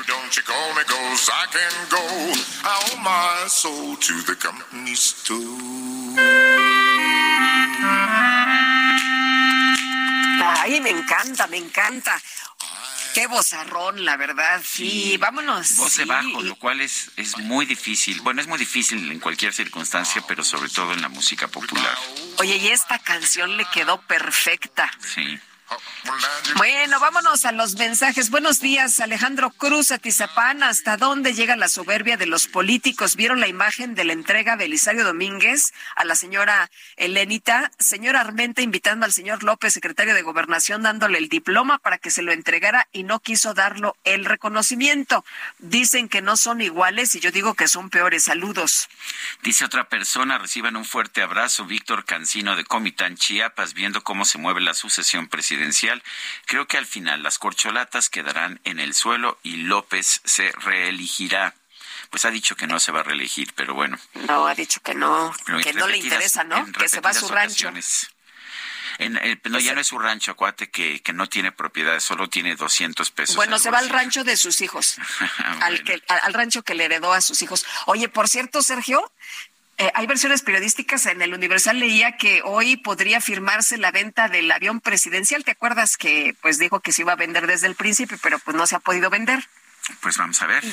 Vamos a ver, ¿no? Si se concreta esta operación que se va a vender, me parecen 100 millones. Este avión costó 218 millones de pesos. O sea que nada más van a perder 118 Digo, 18 millones. de dólares. Ah, nada más van a perder 118 millones de dólares en la venta. ¿Qué tal? Qué buen negocio, ¿no? Pues imagínate nada más. Pero bueno, vamos a, esperar a ver si se concreta o no esta operación. Son las ocho con treinta y ocho minutos. El presidente López Obrador aseguró que los medios están en contra del pueblo y forman parte de la oligarquía. Lo, lo mismo que decía Donald Trump. Pero en fin, vamos a escuchar lo que dijo. Hablaba yo de los analistas, ¿no? expertos, en todos los foros donde se reúne Aguilar Camín y Castañeda. ¿Quiénes son los otros? Así, Riva Palacio, pura finísima persona.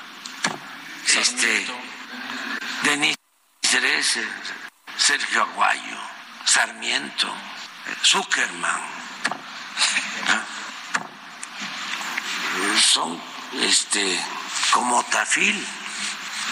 O sea, dan sueño. No hay nadie, o sea, es muy difícil que un grupo de esos haya alguien con una opinión distinta. No hay. Son eh, comparsas. Siempre eh, es lo mismo. Y atacarnos. De todo.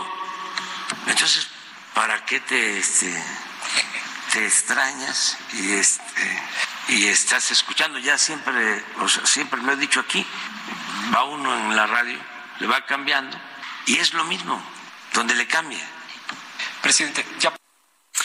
Bueno, si, si los conductores de radio somos como Tafil o de radio y de televisión somos como Tafil y se duerme a la gente, ¿Por qué, ¿Por qué nos dedica tanto tiempo el presidente? Parece que no hay día en que no nos dedique una parte. Eh, efectivamente está tomando una nota de la actuación de Donald Trump, que siempre decía que los medios de comunicación eran el enemigo del pueblo. ¿Y qué cree? Decía también Donald Trump que él sí representaba al pueblo, él sí sabía lo que el pueblo quería. No sé, me suena conocido también, ¿no, Lupita?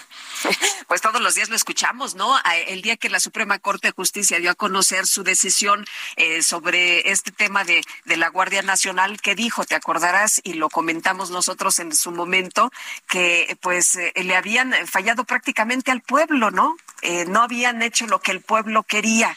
El presidente siempre utiliza esto de el pueblo para que la gente pues sienta que la atacan a ella. Y en realidad pues el pueblo es el pueblo es el presidente es lo que quiere el presidente. Los medios están contra el pueblo. No los medios no están contra el pueblo al contrario em, son la voz del pueblo. Eh, eh, los medios se dedican a hacer su trabajo y a los poderosos pues lo que les calienta, lo que les enoja, porque ellos creen que son los únicos machuchones que debe haber, es que se les critique y que se les señale y que se demuestre que no están haciendo bien las cosas y eso es lo que les pues les enoja tanto, ¿no?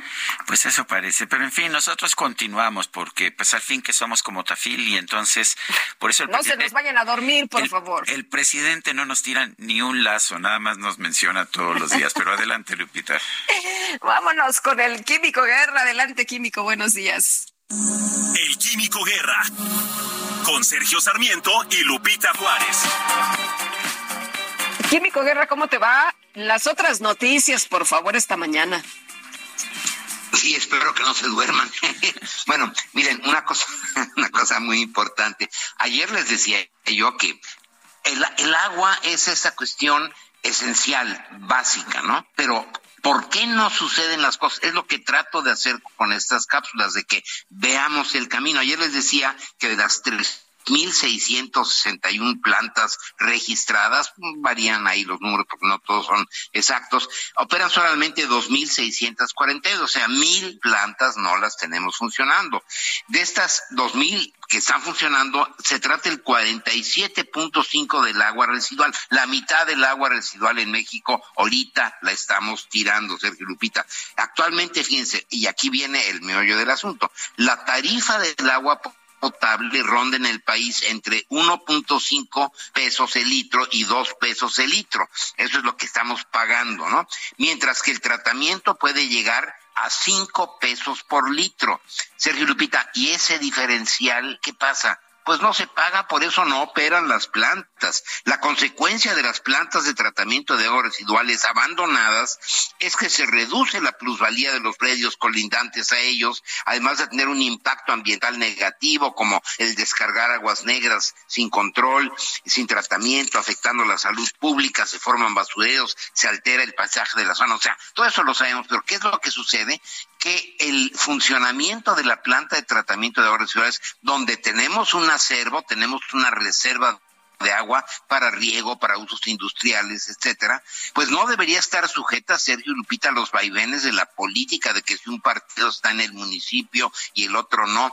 Debería estar en la Constitución, y aquí hay una propuesta de estas cápsulas estoy haciendo, en la Constitución y en una nueva ley general de aguas, el hecho de que el, el presupuesto del tratamiento del agua residual debe quedar garantizado, no debe estar sujeto a ninguna cuestión de política y ahí el municipio tendrá la libertad de decir, bueno, la voy a concesionar, yo no tengo el dinero, que alguien lo haga y que me cobre por el metro cúbico tratado y que pues la gente lo pague, no pague el tratamiento del agua negra. Ahí tendríamos un pasito hacia la resolución. No puede ser, Sergio Lupita, que porque no les alcanzó el dinero, deja de operar la planta de tratamiento de aguas, es una parte esencial de lo que es la vida y el bienestar de los mexicanos, Sergio Lupita.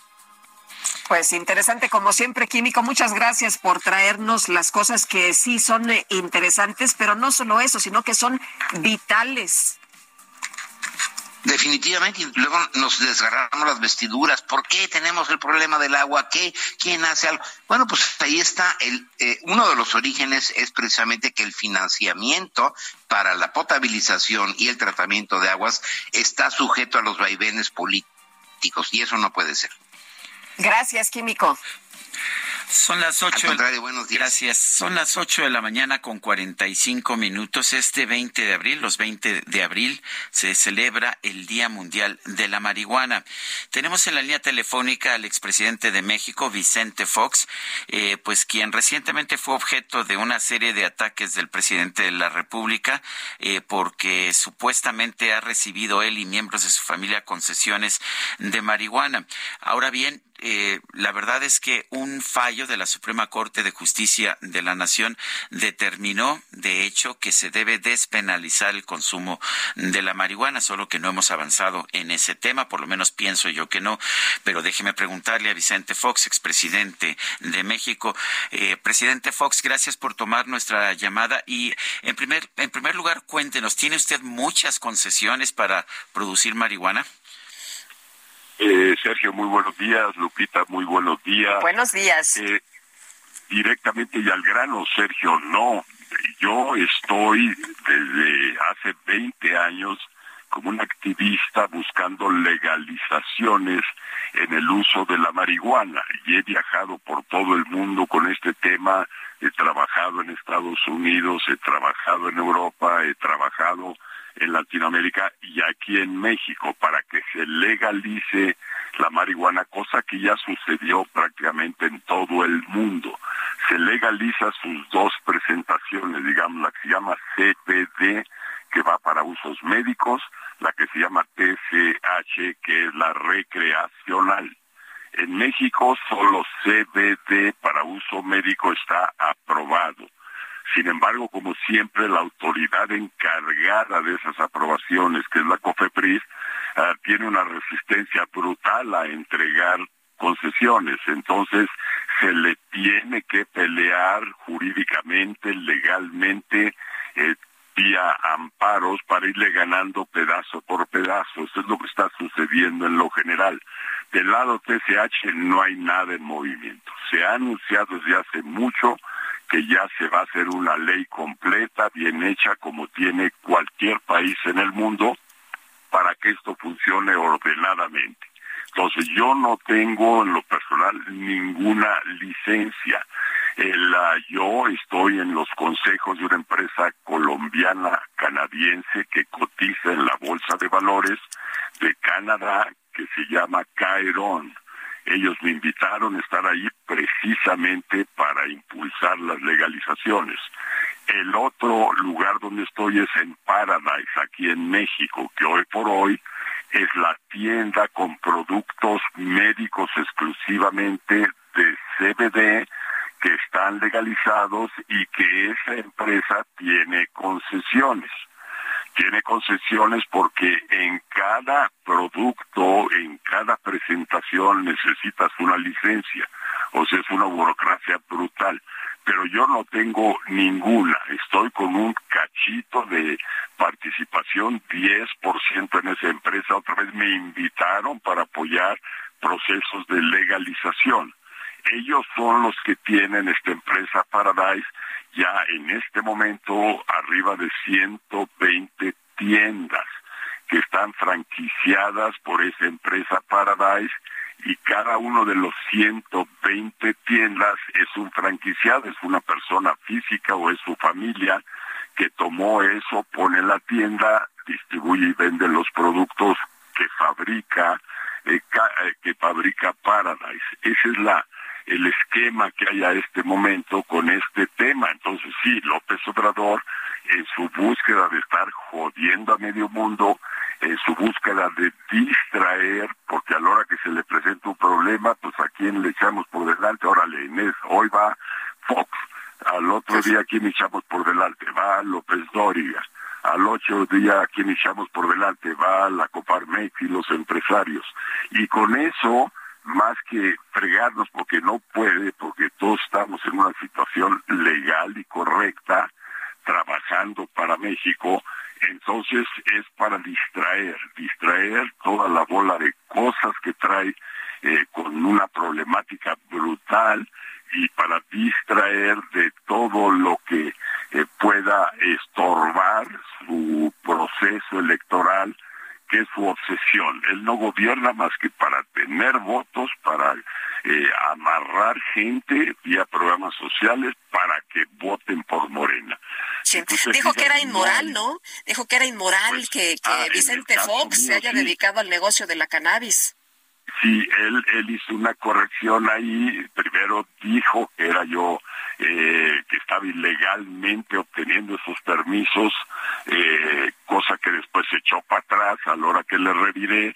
Y entonces ya dijo, bueno, que no era ilegal, pero que era inmoral. Y yo le pregunto y enseguida le escribí, le escribí un tuit diciendo, no es inmoral tampoco, ni es ilegal, ni es inmoral porque no, no se puede juzgar así de esa manera. Eh, tres días se entretuvo con ese jueguito que no va a ningún lado, dijo que iba a buscar, que había ordenado a Cofepris que buscara las trampas que hizo Vox, no existen. Entonces sí, usa todo eso para engañar, para meter sus bolas de humo por un lado, al estilo del béisbol. Entonces, no es inmoral, es legal, de hecho, el cannabis en su presentación médica hoy está acreditado en todas las universidades, en todos los sistemas de salud, en todos los hospitales, como una medicina que funciona para determinadas cosas, no es un elixir mágico, para nada.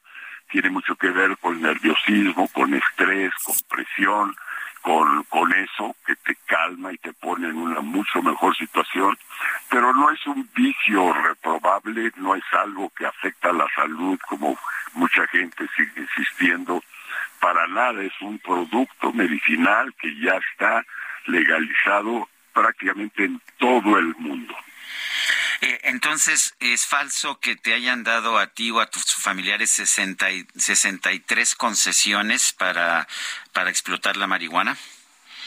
absolutamente falso, es una de las miles o ya millones de mentiras que este hombre se avienta todos los días, no tiene ninguna restricción para decir su versión, para establecer sus hechos, se salta la constitución, se saltan las leyes, se salta pues la dignidad y el respeto que le debe a las personas, a los periodistas, a los medios de comunicación. Va por la libre y, y, los osos de todos los demás en este país, pues lo dejamos que diga y diga y diga como un charlatán. Bueno, dos, dos preguntas porque nos queda muy poco tiempo. La primera es, ¿piensas que se debe despenalizar la marihuana? Es la primera. Y la segunda, ¿has consumido marihuana? Absolutamente sí se debe de despenalizar y se debe de legalizar y se debe de dejar en libertad a cada persona, a cada familia, a cada empresa hacer uso de este producto. Y, y, entre paréntesis, Sergio, yo creo que eso debe hacerse con todas las drogas. Con todas las drogas se deben de legalizar y dejar que cada persona responsablemente decida si consume o no igual que con el alcohol, igual que con el, la cafeína, igual que con el azúcar, todos son mucho más dañinos que la marihuana y te dejan la libertad de consumir el azúcar o no consumirla sabiendo que te va a dar diabetes. Segunda respuesta, si la he usado. Si la uso en plan médico. Como sabes, tengo dos cirugías de la espalda y me ha acomodado mucho ponerme en la espalda diariamente pomada derivada de CBD de marihuana y sirve mucho para reducción de dolor. En situaciones terminales, situaciones terminales de, vida, es ampliamente usado en todo el mundo para temperar el dolor de las personas, para hacerlos sentir bien todo el día, para que se genere hambre y coman los enfermos terminales. Entonces tiene un uso ahí monumental. Pues como siempre yo quiero agradecerte Vicente Fox, expresidente de México, por haber conversado con nosotros. Gracias, mucha suerte. Eh, nos vemos pronto. Adiós. Gracias, gracias Vicente. Fuerte abrazo. Son las ocho con cincuenta y cuatro. Regresamos. I was born one morning, it was risen rain. Fight men trouble to my name. I was risen a king with my own mama line. He got a have song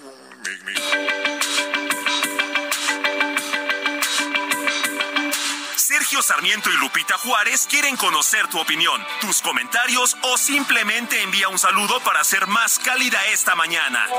Envía tus mensajes al WhatsApp 55 20 10 96 47.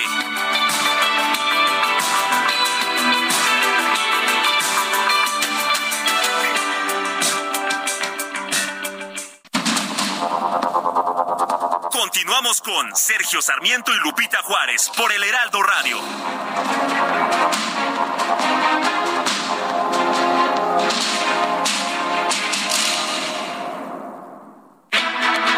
Con el plan B de la reforma electoral, ¿cómo queda el Instituto Electoral de la Ciudad de México? Esto, digamos, está en suspenso. Todavía no sabemos qué va a pasar. Aún así, Patricia Bendaño, consejera presidenta del instituto, ofrece certidumbre. Certeza, legalidad, calidad. Podemos confiar en ustedes. Totalmente.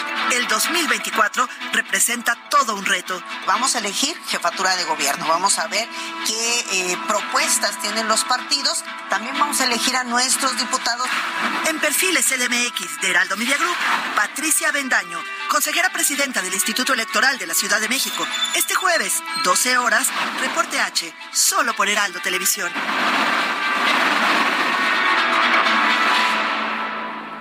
Fiat contra los En abril tenemos los enganches más bajos para que estrenes un Fiat Mobi, Fiat Argo o Fiat Pulse. El mejor momento para estrenar con enganches desde 20 mil pesos. Fiat estrena. Con poco te lo llevas. Solo del 20 al 24 de abril. Fiat. CAT 30.6% informativo. Consulta términos y condiciones en fiat.com.mx. Son las nueve de la mañana con dos minutos. Vamos a un resumen de la información más importante. Esta mañana el presidente López Obrador reiteró su compromiso de fortalecer la Guardia Nacional para evitar que la corporación se corrompa, como sucedió con la Policía Federal. Muy importante fortalecer a la Guardia Nacional y no permitir que se corrompa como sucedió con la Policía Federal, lo que pasó de manera vergonzosa desde Fox y sobre todo con Calderón, de que la seguridad pública estaba en manos de los delincuentes. Es para que todavía los medios de información estuviesen eh, analizando este suceso, este hecho. Bueno, por otro lado, el presidente López Obrador denunció que los medios de comunicación llevan a cabo contra de su gobierno. Aseguró que los periodistas famosos son empleados de los oligarcas. Son medios de información vendidos, alquilados. No es un periodismo que informe con objetividad, con profesionalismo. No están cerca del pueblo, están en contra del pueblo de México en contra de la mayoría, forman parte pues de la oligarquía. Ni siquiera son este, estos conductores, por muy famosos que sean, no son tan importantes, son segundones. Sus jefes son los oligarcas, que no dan la cara, los tienen ahí de empleados. Pío López Obrador, hermano del presidente de la República, demandó al portal de noticias Latinos y al periodista Carlos Loret de Mola por publicar videos en los que aparece recibiendo dinero en efectivo. Exige 400 millones de pesos como reparación del daño. Dice Loret, pues qué negocios les tumbamos. Bueno, este miércoles compareció ante un tribunal de los Estados Unidos el joven de 21 años, Jack Teixeira, miembro de la Guardia Nacional Aérea, acusado de filtrar documentos clasificados del Pentágono. El fiscal general de Ucrania, Andriy Krostin, denunció, Andriy Kostin denunció ante legisladores estadounidenses que las fuerzas invasoras rusas utilizan la violación, la tortura y el secuestro para sembrar terror entre la población civil ucraniana. Este miércoles se registró una estampida en un evento de distribución de asistencia financiera en Yemen. Se reporta un saldo de por lo menos, escuche usted el dato, 78 muertos y 73 heridos.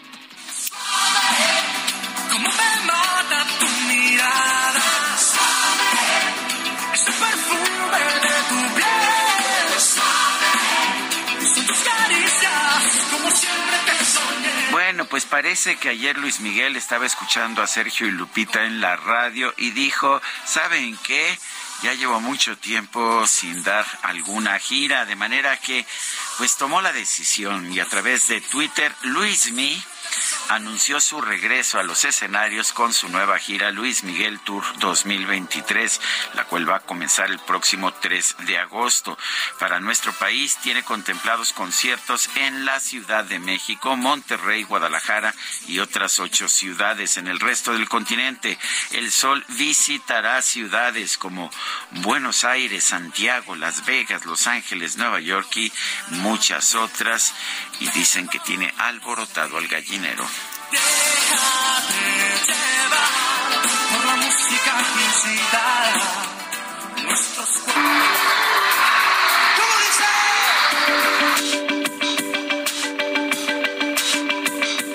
Para Lupita Juárez, tu opinión es importante. Síguela en arroba Lupita Juárez H.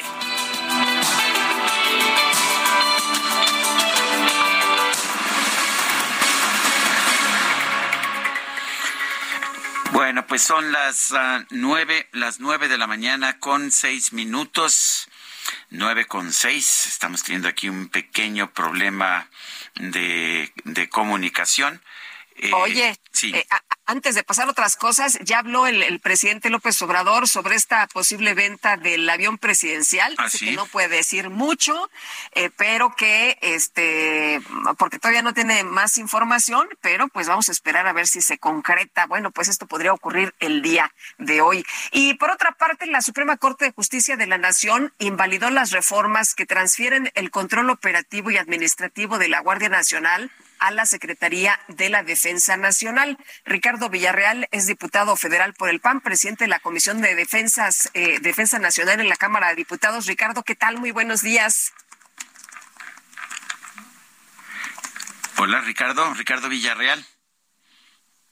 Creo que no nos escucha, ¿verdad? No, parece que no nos está escuchando. Vamos a ver si nuestro equipo este, eh, vamos a ver si nuestro equipo puede eh, tratar de recuperar ah, de recuperar esta llamada, pero sí, en estos momentos no no estamos ah, teniendo este contacto con Ricardo Villarreal, diputado federal. Ya ya ya ya está en la línea telefónica Ricardo Villarreal, diputado federal por el PAN. Adelante, Lupita. Buenos días, Ricardo. Gracias por tomar nuestra llamada.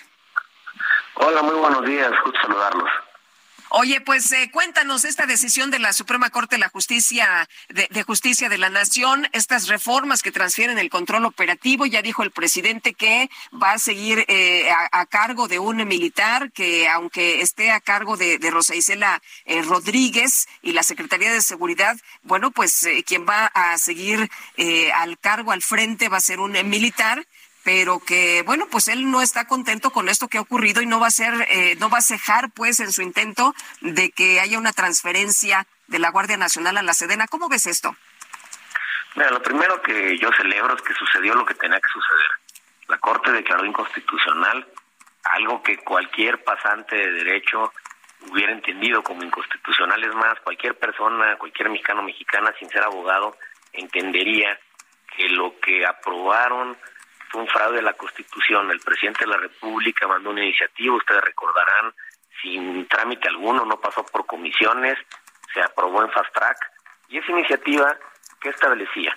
Pasar el mando, el presupuesto, la administración, la capacitación del personal de la Guardia Nacional a la Secretaría de la Defensa Nacional. Cuando el artículo 21 de la Constitución, por cierto, hay que dejar claro, en una reforma que impulsó el presidente López Obrador, que parece que un día dice una cosa y el siguiente dice la otra. Primero decía en campaña que iba a mandar a los militares a los cuarteles.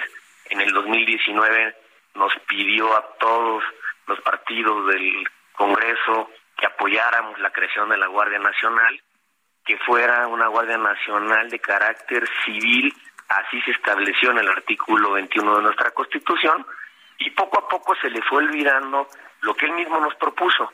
¿Por qué lo digo? Porque poco a poco esta guardia que nació en el 2019 se fue militarizando. Incluso ustedes recordarán, el general Bucio era el comandante de esta Guardia Nacional, se fue desmantelando las policías civiles y llegó un momento en el cual la Guardia Nacional se convirtió en una guardia básicamente militar totalmente porque el 99% de sus activos son militares eh, básicamente ya no hay ningún ex miembro de la Policía Federal, por ejemplo, que esté en las calles hoy como Guardia Nacional.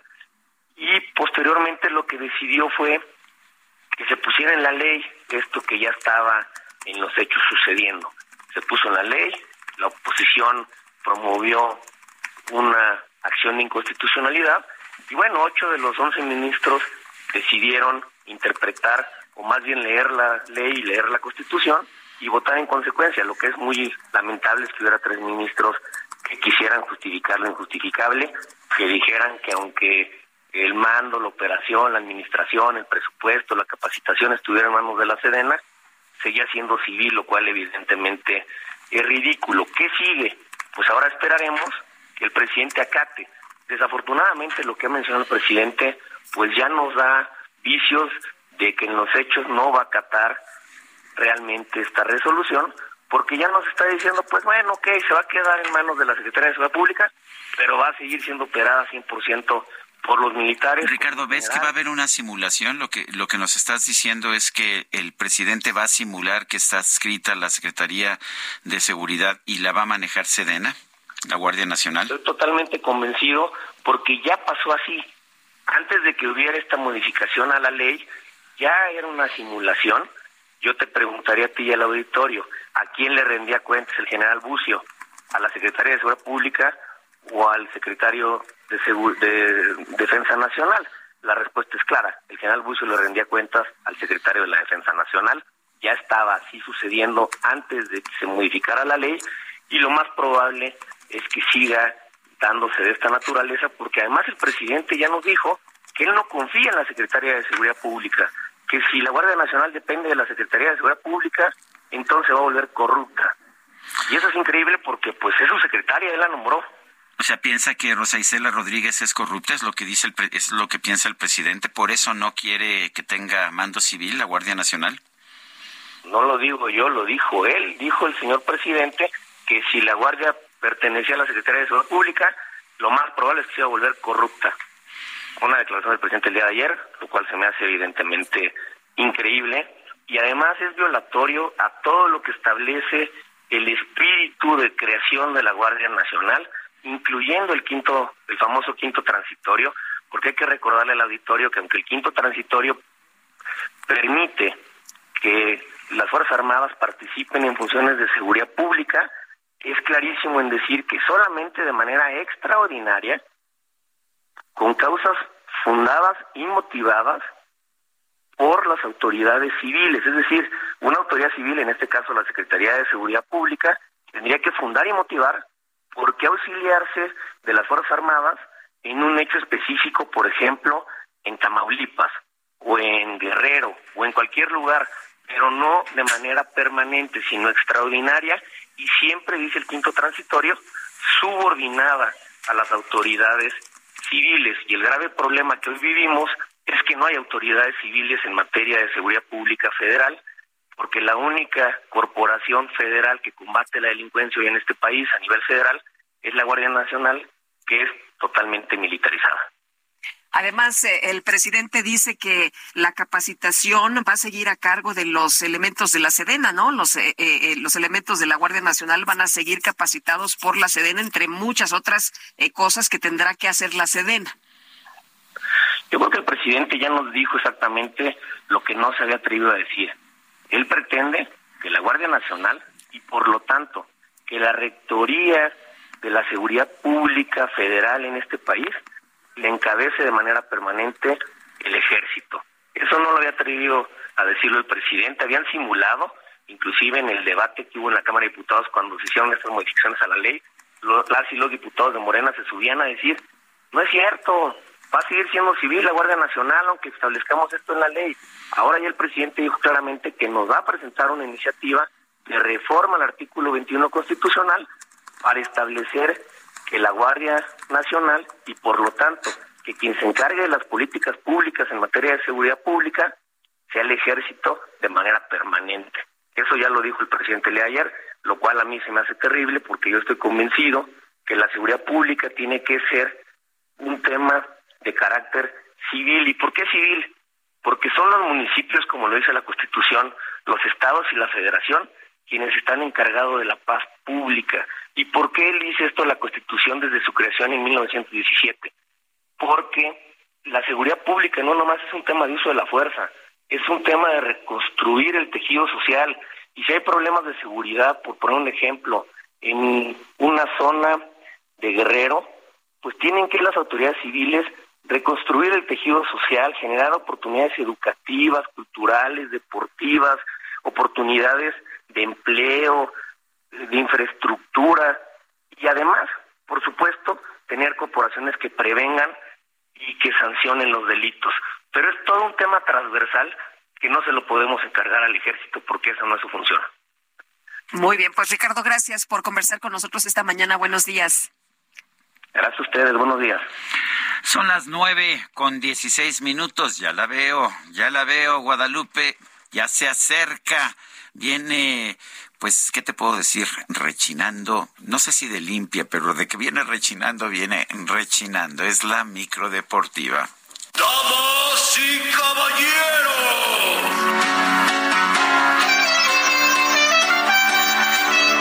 Ha habido, hay y habrá. Micro deportiva. Well, there's a will, there's a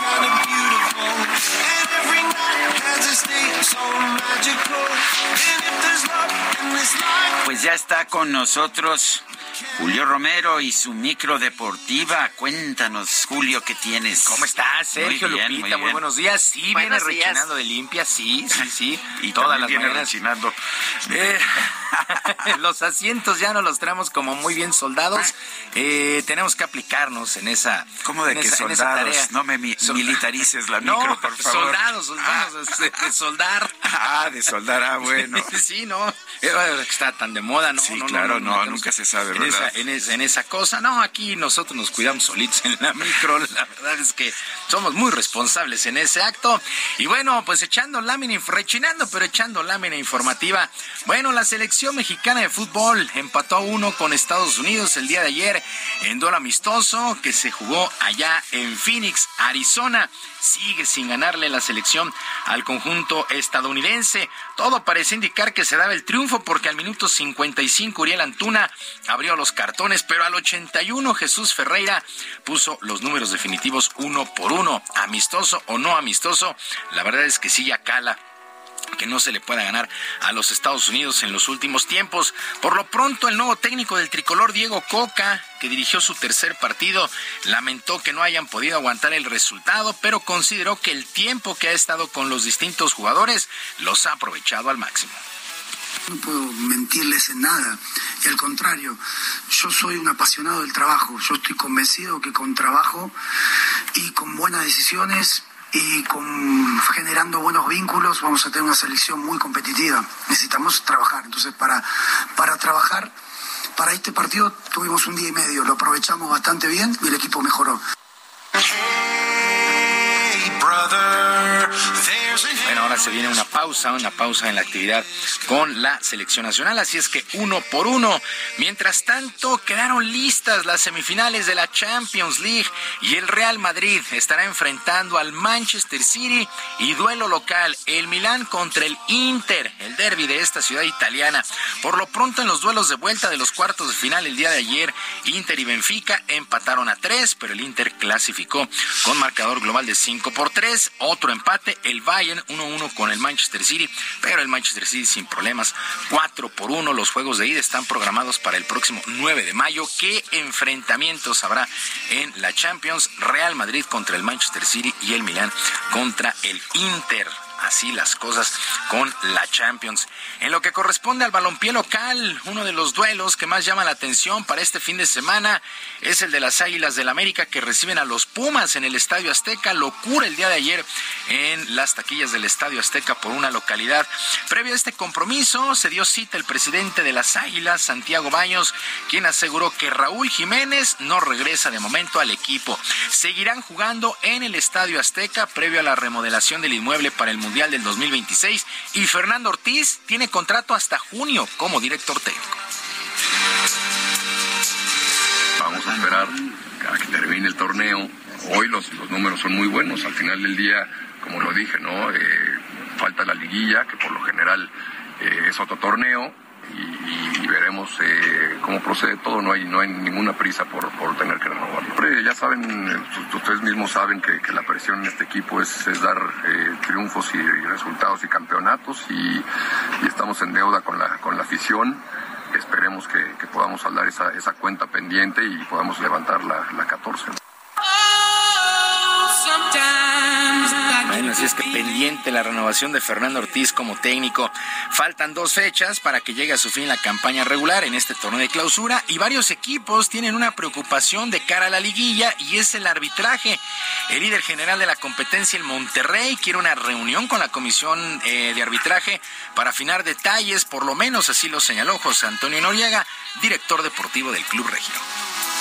Que Eh, bueno, sabemos que todos somos seres humanos y nos equivocamos, pero queremos eh, entablar una, un diálogo con ellos para tener retroalimentación y sabiendo que, nunca hay mala fe, eh, entender sus decisiones, ¿no? Entonces, hacerles saber que, que, se hizo un escrito, ya fue enviado por los medios debidos y con las formas respetuosas que siempre vamos a mantener Sí, sí, es, un, es, una preocupación esto del arbitraje. Actividad en los playoffs en el básquetbol de la NBA. El día de ayer los Grizzlies de Memphis vencieron 103 a 93 a los Lakers de Los Ángeles y emparejaron a un juego por mando este compromiso, mientras que los Bucks de Milwaukee 138 a 122 sobre el calor de Miami también están 1 a 1. Quien ya tomó buena ventaja es el equipo de los Nuggets de Denver que venció 122 a 113 a los Timberwolves de Minnesota, 2 a 0 ya. Los Nuggets es actividad en la NBA con sus playoffs. Y todo listo para que a partir de este día se ponga en marcha el primer torneo mayor de la temporada en el golf femenil de la LPGA, en donde la mexicana Gaby López buscará un buen lugar en el campo de Goodlands allá en Texas. La propia jugadora aseguró que llega con buen ánimo a este evento. Muy emocionada por ahora sí regresar al primer medio de la temporada, un reto totalmente diferente y nuevo a lo que teníamos los años anteriores. Tenemos ahora mucho más viento, tenemos un campo muy exigente, ahora sí que desde el tee con muchas aguas, favorite bunkers, este y nada, es un reto muy padre, me siento muy contenta en la parte personal, eh, ahora sí que muy contenta, comprometida, eh, me empiezo a poner más, más ligera fuera del campo de golf. Bueno, en este Majors, allá en Texas, estarán junto a Gaby López otras dos mexicanas, el caso de María Fassi y de Isabela Fierro. Por cierto, ella buscará un buen lugar para obtener su tarjeta como integrante de la gira de la LPGA. Pues mucha suerte para estas tres mexicanas que arrancan actividad el día de hoy en este Major de la LPGA. Y todo listo para que el día de hoy se ponga en marcha la temporada 2023 de la Liga Mexicana de Béisbol, con el duelo entre los campeones Leones de Yucatán que estarán visitando a los Bravos de León para el día de mañana el resto de las series. Pues así es que mucha, mucha suerte para todas las novenas. El día de hoy arranca, arranca ya la temporada 2023 de la Liga Mexicana de Béisbol. Sergio Lupita, amigos del auditorio, la información deportiva este jueves, que es un extraordinario día para todos. Pues muchísimas gracias como siempre Julio, Julio Romero y gracias por traernos tu micro deportiva. Nos escuchamos ya alegremente el día de mañana. Mañana es viernes, ¿eh? Digo, te voy avisando nada más para que sepas. Uy, pregúntame ya el cacharpo anda pidiendo, se le paga en sábado y anda pidiendo su lana desde hoy. No, bueno. Ya huele el fin de semana. Tú resiste, resiste.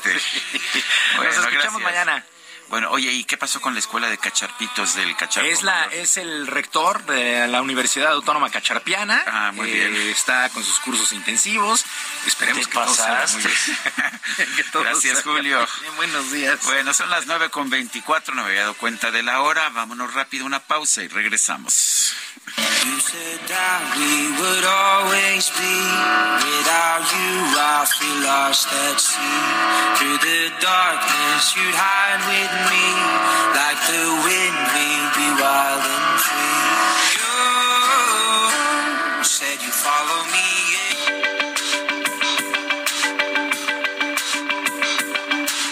Sergio Sarmiento y Lupita Juárez quieren conocer tu opinión, tus comentarios o simplemente envía un saludo para ser más cálida esta mañana.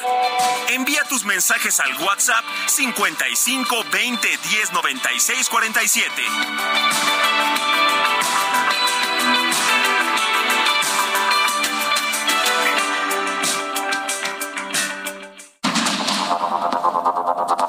Continuamos con Sergio Sarmiento y Lupita Juárez por el Heraldo Radio.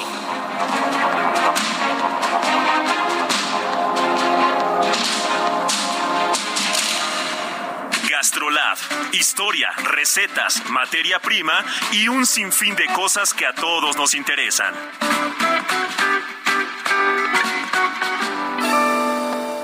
Amigos del Heraldo Radio? Soy el Chef Israel Arechiga de Gastrolab y para el día de hoy traigo una receta de un ceviche que estoy seguro que nunca habían escuchado porque es un ceviche pero de garbanzo. Así que ya saben si son veganos, vegetarianos, si tienen algún régimen o simplemente no les gusta el pescado pero tienen ganas de probar un buen ceviche, esta es la mejor ocasión. Los ingredientes vamos a necesitar 200 gramos de garbanzos, de preferencia de frasco o lata, ya precocidos porque van a quedar más parejitos si están muy suaves. Cuatro jitomates cherry, un tercio de pimiento amarillo, un tercio de pepino, un poquito de cebolla morada con un cuarto puede ser suficiente, aguacate, cilantro por supuesto, un poquito de sal y pimienta, orégano, un chorrito de aceite de oliva y jugo de medio limón. El procedimiento, aparte de cortar la verdura en cuadritos muy finos, hay que ir a gastrolabweb.com y vamos a ir paso a paso para hacer este ceviche garbanzo espectacular. Son las nueve con treinta y un minutos. Eh, vamos con Antonio Bautista, coeditor de Estados en el Heraldo de México. Antonio, ¿cómo estás? Buenos días. Cuéntanos, ¿qué nos traes esta mañana? Bueno, pues una invasión de sargazo sorprendió la semana pasada a comerciantes y turistas en Playa Miramar, en Tamaulipas. Ninguna autoridad alertó de la llegada de la macroalga marrón que proviene del Atlántico y que desde, desde 2014 arriba al Caribe mexicano lo que, eh, bueno, arriba el Caribe mexicano, atraviesa el Caribe mexicano, atraviesa el Golfo de México y termina en el litoral tamaulipeco, donde su presencia se ha vuelto un problema desde 2019. Este arribo masivo de sargazo prende una alerta porque este año se prevé que rompa récord. Su presencia en el país se adelantó, pues comenzó a llegar en febrero, y el pronóstico es que se extenderá durante nueve meses, dos meses más que el año anterior. De acuerdo con la red de monitoreo de sargazo, la llegada del alga a las costas del Caribe mexicano puede empeorar en los meses de verano, en junio, julio y agosto. Un informe de la Universidad de Florida advirtió que hay una enorme mancha de sargazo que proviene de la costa de África y que representa 13 millones de toneladas. De esa cantidad, se calcula que 5%, es decir, 650 mil toneladas, se quedarán en los 900 kilómetros de la costa del Caribe mexicano. La distribución no será homogénea, pues habrá puntos en los que prácticamente no llegará y otros en los que la acumulación será extraordinaria en esta temporada, de acuerdo con la advertencia de la red de monitoreo. Ahora, por su lado, la Universidad Nacional Autónoma de México señaló que en las costas del Caribe mexicano estas acumulaciones masivas anuales han ocurrido desde 2018 con una periodicidad y abundancia en incremento. Si bien en un inicio su temporada duraba entre cinco y siete meses, en 2023 se espera que se extienda hasta octubre, por lo que su arribo se considera ya severo. La llegada masiva de esta macroalga ha generado afectaciones ambientales, económicas y sociales, principalmente en el sector turístico del país.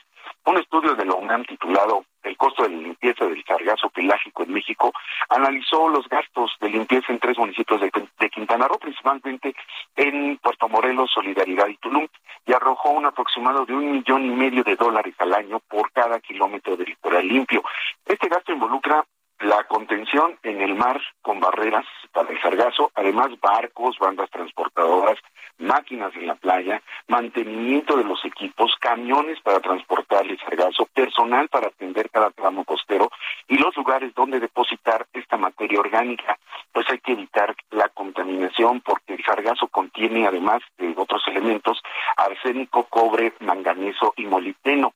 Eh, estas sustancias en altas dosis pueden afectar la flora y la fauna de la región, principalmente causando la muerte de pastos marinos y corales. Uno de los factores para que la mancha de sargazo siga creciendo tiene que ver directamente con las acciones humanas. La contaminación del océano con nutrientes y el cambio climático contribuyen al aumento del sargazo. Este sargazo se fertiliza con las sustancias desechadas por los humanos como aguas residuales, eh, como los productos de abonos agrícolas, y esto hace que el sargazo se multiplique y bueno, pues estamos viendo las consecuencias, es la llegada masiva y este año severa de sargazos en Gilupita. Bueno, gracias Antonio por esta información. Muy buenos días. Gracias, muy buenos días. Y en la línea telefónica, Miguel Treviño, alcalde de San Pedro Garza García, Nuevo León. Miguel, ¿qué tal? Muy buenos días. Buenos días, Lupita. Buenos días, Sergio. Hola, Miguel. oiga, cuéntenos que les va muy bien en percepción de seguridad según el INEGI. ¿Qué están haciendo para que la gente los perciba como que están muy bien en esta materia? Sí, bueno, eh, a pesar de, de un contexto nacional y local, la verdad que complicado en materia de seguridad, aquí en San Pedro Garza García llevamos ya más de tres años apareciendo como el municipio donde la percepción de seguridad es más alta, donde el policía es visto más confiable eh, y, donde se, pues se ve el, trabajo de la policía como el más profesional y es algo que me da mucho gusto porque sí hemos invertido mucho pues en, atraer talento, en capacitarlos, cambiamos la formación inicial de los cadetes de seis meses, que es el estándar nacional, a nueve meses. Eh, entramos también en un esquema de formación continua de nuestros policías, de nuestros 600 policías.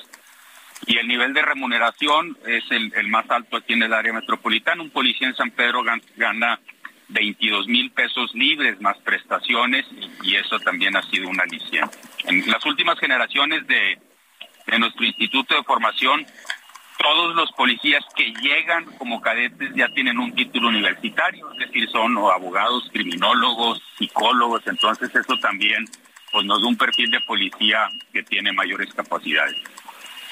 Eh, Miguel, eh, hay quien dice que la Guardia Nacional es la solución y hay quien dice otra cosa completamente distinta, que la solución a los problemas de inseguridad son las policías estatales y municipales. ¿Qué opinas? Estoy convencido de que es el policía el que tiene las capacidades para generar seguridad pública. El policía como servidor público es un es un perfil muy complejo. El policía está todo el día resolviendo problemas, atendiendo ciudadanos, percibiendo qué es lo que está pasando en las diferentes zonas de la ciudad. Es un trabajo muy retador y en cualquier parte del mundo, en las ciudades que funcionan mejor, es gracias a que hay buenos policías capacitados para tal. Eh, en el, particularmente eh, a nivel local, las policías municipales juegan un papel fundamental.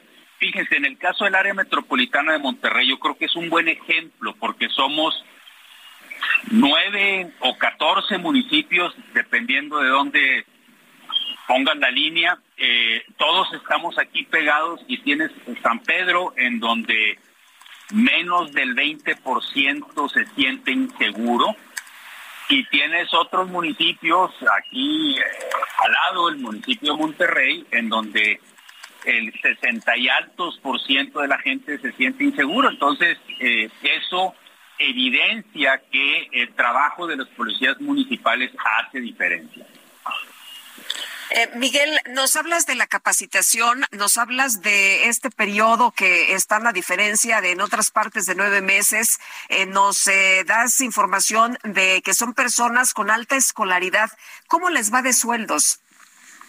Ah, les comentaba que el policía que menos gana en San Pedro, es decir, la base son 22 mil pesos libres, más prestaciones. Eh, los cadetes, eh, eh, los cadetes que pasan por esos nueve meses de formación, mientras están estudiando, ganan 17 mil pesos. Y del mes 3 al mes 9 viven en el propio instituto, que es, también un, edificio nuevo que se creó bajo esta administración, es, un edificio muy bonito, muy atractivo, con todas las facilidades. Ellos viven ahí del mes 3 al mes 9 y a pesar de, y además ganan un sueldo de 17 mil pesos. Pues es un sueldo digno, ¿no? Es un sueldo, es un sueldo muy digno. Eh, yo les digo a los rectores que invito a, recorridos acá al instituto, les digo, oigan, estos sueldos no lo gana un recién graduado de tecnológico, por ejemplo. Entonces, esto pues corresponde al nivel de responsabilidad que tiene. Muy bien. Miguel, muchas gracias por conversar con nosotros. Buenos días. Gracias. Buenos días, Sergio Lupita. Gracias. Eh, bueno, eh, la segunda edición del libro Recetario para la Memoria es un proyecto de colaboración realizado por varios colectivos de búsqueda de personas en el estado de Guanajuato. Se rinde en este libro un homenaje a los ausentes a través de, fíjese usted, de historias y recetas favoritas de los familiares que no han sido encontrados. Me parece que es un proyecto, pues por lo menos como lo describe escriben bonito. Sahara Gómez es coautora del recetario para la memoria. Sahara, gracias por tomar nuestra llamada. Cuéntanos cómo surge esta idea y cómo está funcionando. ¿Ya está publicado este recetario? Hola, buenos días. Muchas gracias por, recibirme. Eh, Sí, efectivamente, el recetario ya está publicado. Em, ¿Cómo surge la idea? La idea surge de cómo nos podemos seguir volteando sobre la cuestión de la desaparición forzada, cómo podemos crear puentes entre eh, los colectivos, los activistas, pero también la sociedad civil en su en su mayoría, digamos, invitar a las personas a ser parte, eh, a accionar y la cocina em, surgió como donde hablamos también de los seres queridos. ¿no? Eh, creo que la mesa es uno de esos lugares, cocinar para alguien que queremos. Eh, creo que todos y todas nos podemos reconocer ahí. Y, se, armó esta invitación, la primera edición con las rastreadoras del fuerte en Sinaloa. A raíz de eso nos convocaron los colectivos de Guanajuato para realizar su propio recetario. Eh, Sara, un, un, tema muy doloroso con pues algo que nos lleva al centro de, de, cada familia, ¿no? La cocina que es tan importante, que nos reúne, que, que sentimos que, que siempre pues esto es como un apapacho para, para quien llega y que es recibido y que recibe algún alimento. Sí, totalmente. Creo que realmente la, la cocina reúne, encierra, digamos, ese vínculo de amor, pero también de resistencia, también de lucha, también de reclamo. Eh, y, y digamos que este libro bueno, propone a quien lo adquiera cocinar, propone a quien lo adquiera eh, eh, colaborar, digamos que las ganancias de, las ventas van a los colectivos para sus necesidades. en este libro hay 74 mujeres que, compartieron y abrieron sus cocinas, encendieron sus fogones. Eh, hay 10 colectivos en todo el estado de Guanajuato, varias ciudades y, y, bueno, pues es un, es un acto de amor y de resistencia sobre todo un acto de amor y de resistencia. ¿Cómo lo piensan, cómo lo piensan difundir? Pues vendiendo libros, haciendo presentaciones.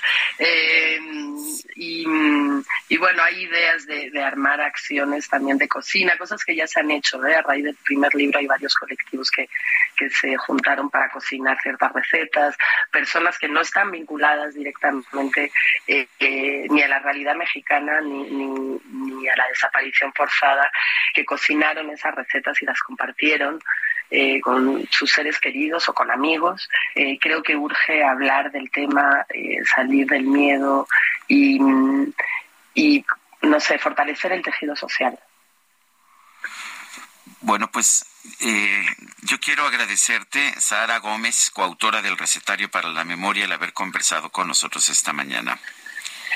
Sí, muchas gracias. Solo añado em, que el libro eh, somos tres autoras, Clarisa Moura, Daniela Arrea y yo, desde la fotografía, que el proyecto tiene una página web que se llama recetarioparaLamemoria.com, ahí lo pueden adquirir, que tiene el apoyo del FONCA, de la Ibero de León, de la Open Society, de Artículo 19, de la Red de Periodistas de a del chef Jaime Durán y de la imprenta Panorama, y que se puede adquirir tanto en la página web como en los puntos de venta de la Ibero. Muy bien, pues gracias por toda esta información. Muchísimas gracias. Que tengan buen día. Gracias, igualmente. Bueno, y vamos a platicar con Luis Estrada, analista político, director general de SPIN, taller de comunicación política. Luis, ¿cómo te va? Buenos días. Lupita, Sergio, ¿cómo están? Muy buenos días, gracias por la invitación. Oye, pues ahí me llama la atención eh, una serie de datos que se dan a conocer sobre el presidente. Y puede decir mentiras todos los días, como nos has explicado, puede dar información imprecisa, puede atacar a diferentes sectores de la sociedad, ya no digamos a personajes, eh, sino a, sectores de la sociedad, a los médicos, a los abogados, a los maestros, en fin pero pues hay, hay datos en los que se señala que siguen confiando, por lo menos uno de cada dos mexicanos considera que puede confiar plenamente en el desempeño del presidente López Obrador. ¿Cómo ves? Bueno, Lupita, a, ver, vamos por partes. lo hemos platicado. Lo que digan las conferencias, pues no tiene que ver necesariamente con la aprobación en los regímenes eh, de partidos hegemónicos, autoritarios, como el del presidente López Obrador, lo que genera, y esto lo han demostrado varios estudios, no solo en México, sino en varios países, lo que demuestra el sustento, la legitimidad, la aprobación, el apoyo, son meramente los programas sociales y el clientelismo. La gente, mientras reciba ese dinero, en una encuesta, pues menciona que están agradecidos con el presidente, lo aprueban y están de acuerdo con él. Ya de ahí a que eso signifique que van a votar por él o su partido es otro tema. Ya de ahí a que escuchen o vean las conferencias, también lo platicamos la vez pasada, pues también no, no está relacionado y pues más bien es una cuestión de generar clientelas electorales que pues también no son eternas y que además se necesitan reiterar o reconfirmar el día de la elección. Esas personas que reciben los programas sociales no está garantizado que vayan a votar el día de la elección si no son movilizados a la buena o a la mala, como lo vimos en la revocación de mandato el año pasado, en la que con todo y todo apenas lograron movilizar 15, 16 millones, que eso es más o menos el tope que tiene el presidente López Obrador. Luis, dice, decía Marcelo Ebrar ayer que, que es un error eh, adscribir a la Guardia Nacional a la Secretaría de Seguridad eh, y quitarla de la Secretaría de la Defensa porque ya está dando resultados y citó las cifras de la encuesta nacional de seguridad pública urbana del INEGI. ¿Qué piensas de lo que eh, sugiere esta encuesta? Mira, las encuestas, Sergio, de percepción de seguridad son eh, complejas en términos de la, del planteamiento por una parte y también del impacto que tiene la seguridad en términos de una opinión, porque pues puede ser directamente una persona, puede ser que alguien haya oído a una persona, en fin. Yo lo que destacaría de esa de esa encuesta en términos de la percepción de seguridad es el número de municipios, capitales, de ciudades que tienen los índices de percepción de seguridad más eh, pues eh, críticos o, pues más peligrosos y que están relacionados en buena medida con alcaldes de Morena o gobiernos relacionados con Morena. Eso no lo dice el gobierno, no lo dice Marcelo Ebrard y no lo ponen en la conferencia de prensa y por tanto no eh, tiene eco en los medios de comunicación. Pero lo que sí es un hecho es quienes experimentan la, la, inseguridad todos los días en diferentes partes del país, que sabemos, eh, pues eh, independientemente de que se haya desacelerado el crecimiento, seguimos en niveles altísimos de violencia. Estamos, pues ya entrados en el quinto año del gobierno del presidente López Obrador, pues decir que la estrategia funciona a estas alturas, pues la verdad es que va a tener poca credibilidad, ¿no? Eh, Luis, entonces la confianza que sienten los ciudadanos al presidente López Obrador se apoya en los programas sociales, no importa de qué estemos hablando, eh, no importa si estamos hablando de seguridad o de inseguridad. Sí, no, no importa ni siquiera si estamos hablando de salud, de economía, de otras. En realidad, lo que demuestran todas las encuestas eh, públicas y de aquellos que trabajan con el gobierno, incluso que trabajaban antes con el PRI y ahora trabajan con Morena, es que la aprobación está por encima de la evaluación de las políticas de gobierno del presidente y eso es consistente en todas las encuestas. Eh, independientemente del nivel que traigan de aprobación del presidente, 55, 60, cuando se le preguntan sobre seguridad, sobre corrupción, sobre la situación económica y sobre salud, en esos cuatro rubros todos están más en desfavorecer al presidente y a su gobierno que en aprobarlo. Y yo creo que eso es eh, eh, habla en buena medida de cuál es la situación que evalúa la gente y pues no olvidemos que eh, el presidente López Obrador, aunque haga campaña permanente y aunque hable todos los días en la conferencia, no se va a reelegir. Muy bien, Luis, muchas gracias como siempre, muy buenos días. Al contrario, Lupita y Sergio, un saludo. Gracias por la invitación. Buenos días. Hasta luego. Gracias. Es Luis Estrada y querías dar una información, este Lupita. Es ah, rapidísimo. Oye, quiero felicitar a Juan Rafael Coronel Rivera, que va a presentar su eh, nueva exposición individual Mentiras, Paisajes Tentativos, que está curada por Alejandro Castellanos, ahí en, en eh, la Galería Patricia Conde, que está en eh, Juan Cano 68, en San Miguel Chapultepec, en la Miguel Hidalgo. Y bueno, para quien quiera darse una vueltecita, estuve viendo algunas imágenes y están sensacionales. Mentiras, Paisajes Tentativos de Juan Rafael Coronel eh, Rivera que se inaugura precisamente el día de hoy. Bueno, y nosotros vámonos, vámonos Lupita, un resumen de la información más importante que se ha generado esta misma mañana. En su conferencia de prensa, el presidente López Obrador reconoció que sí hay posibilidad de que pronto se venda el avión presidencial José María Morelos y Pavón.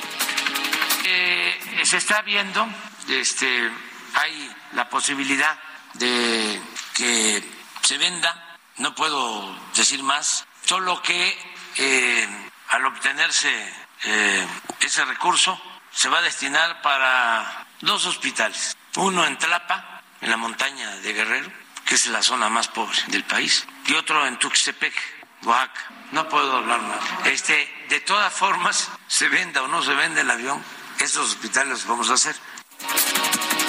Bueno, por otro lado, el presidente reconoció que ha cometido muchos errores en la política, como haber recomendado a la senadora del PAN, Lili Telles, y otras personas que traicionaron a su movimiento.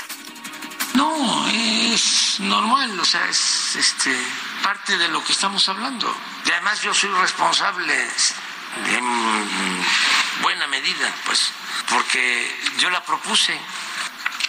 No, no es perfecto. La perfección tiene que ver con el creador y con la naturaleza. Nosotros somos seres humanos y cometemos errores. Por ejemplo, de gente que eh, recomendé y que nos traicionaron.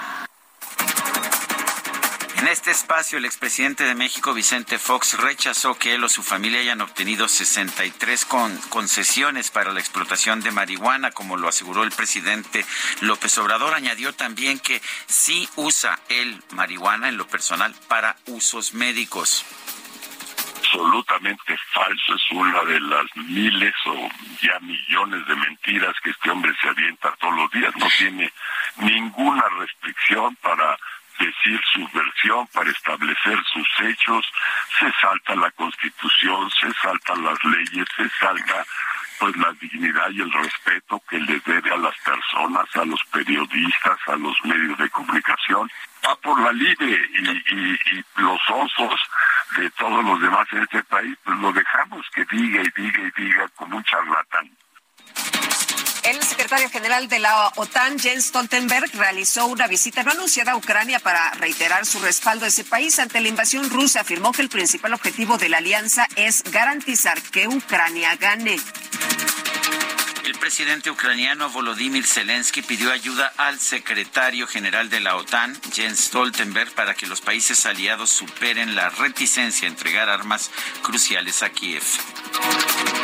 Y esta mañana se llevó a cabo la primera prueba del cohete Starship, con el cual la empresa SpaceX pretende transportar personas a la Luna y también a Marte. El cohete despegó con éxito en las costas de Texas, pero explotó en el aire minutos después. Son las 9.53. Vamos con Mario Miranda. Adelante, ¿qué nos tienes? ¿Qué tal, Sergio Lupita? Buenos días. Nos encontramos en la autopista México-Toluca, exactamente a la altura de la Marquesa, donde tenemos un bloqueo de aproximadamente 300 comuneros de varios poblados, varios municipios del Estado de México, como Acazulco, Calpujuac, quienes están manifestando ya que comentan que las obras del tren interurbano están afectando a sus terrenos. Por este motivo están realizando este bloqueo. Empezaron a bloquear a partir de las 8.30 de la mañana.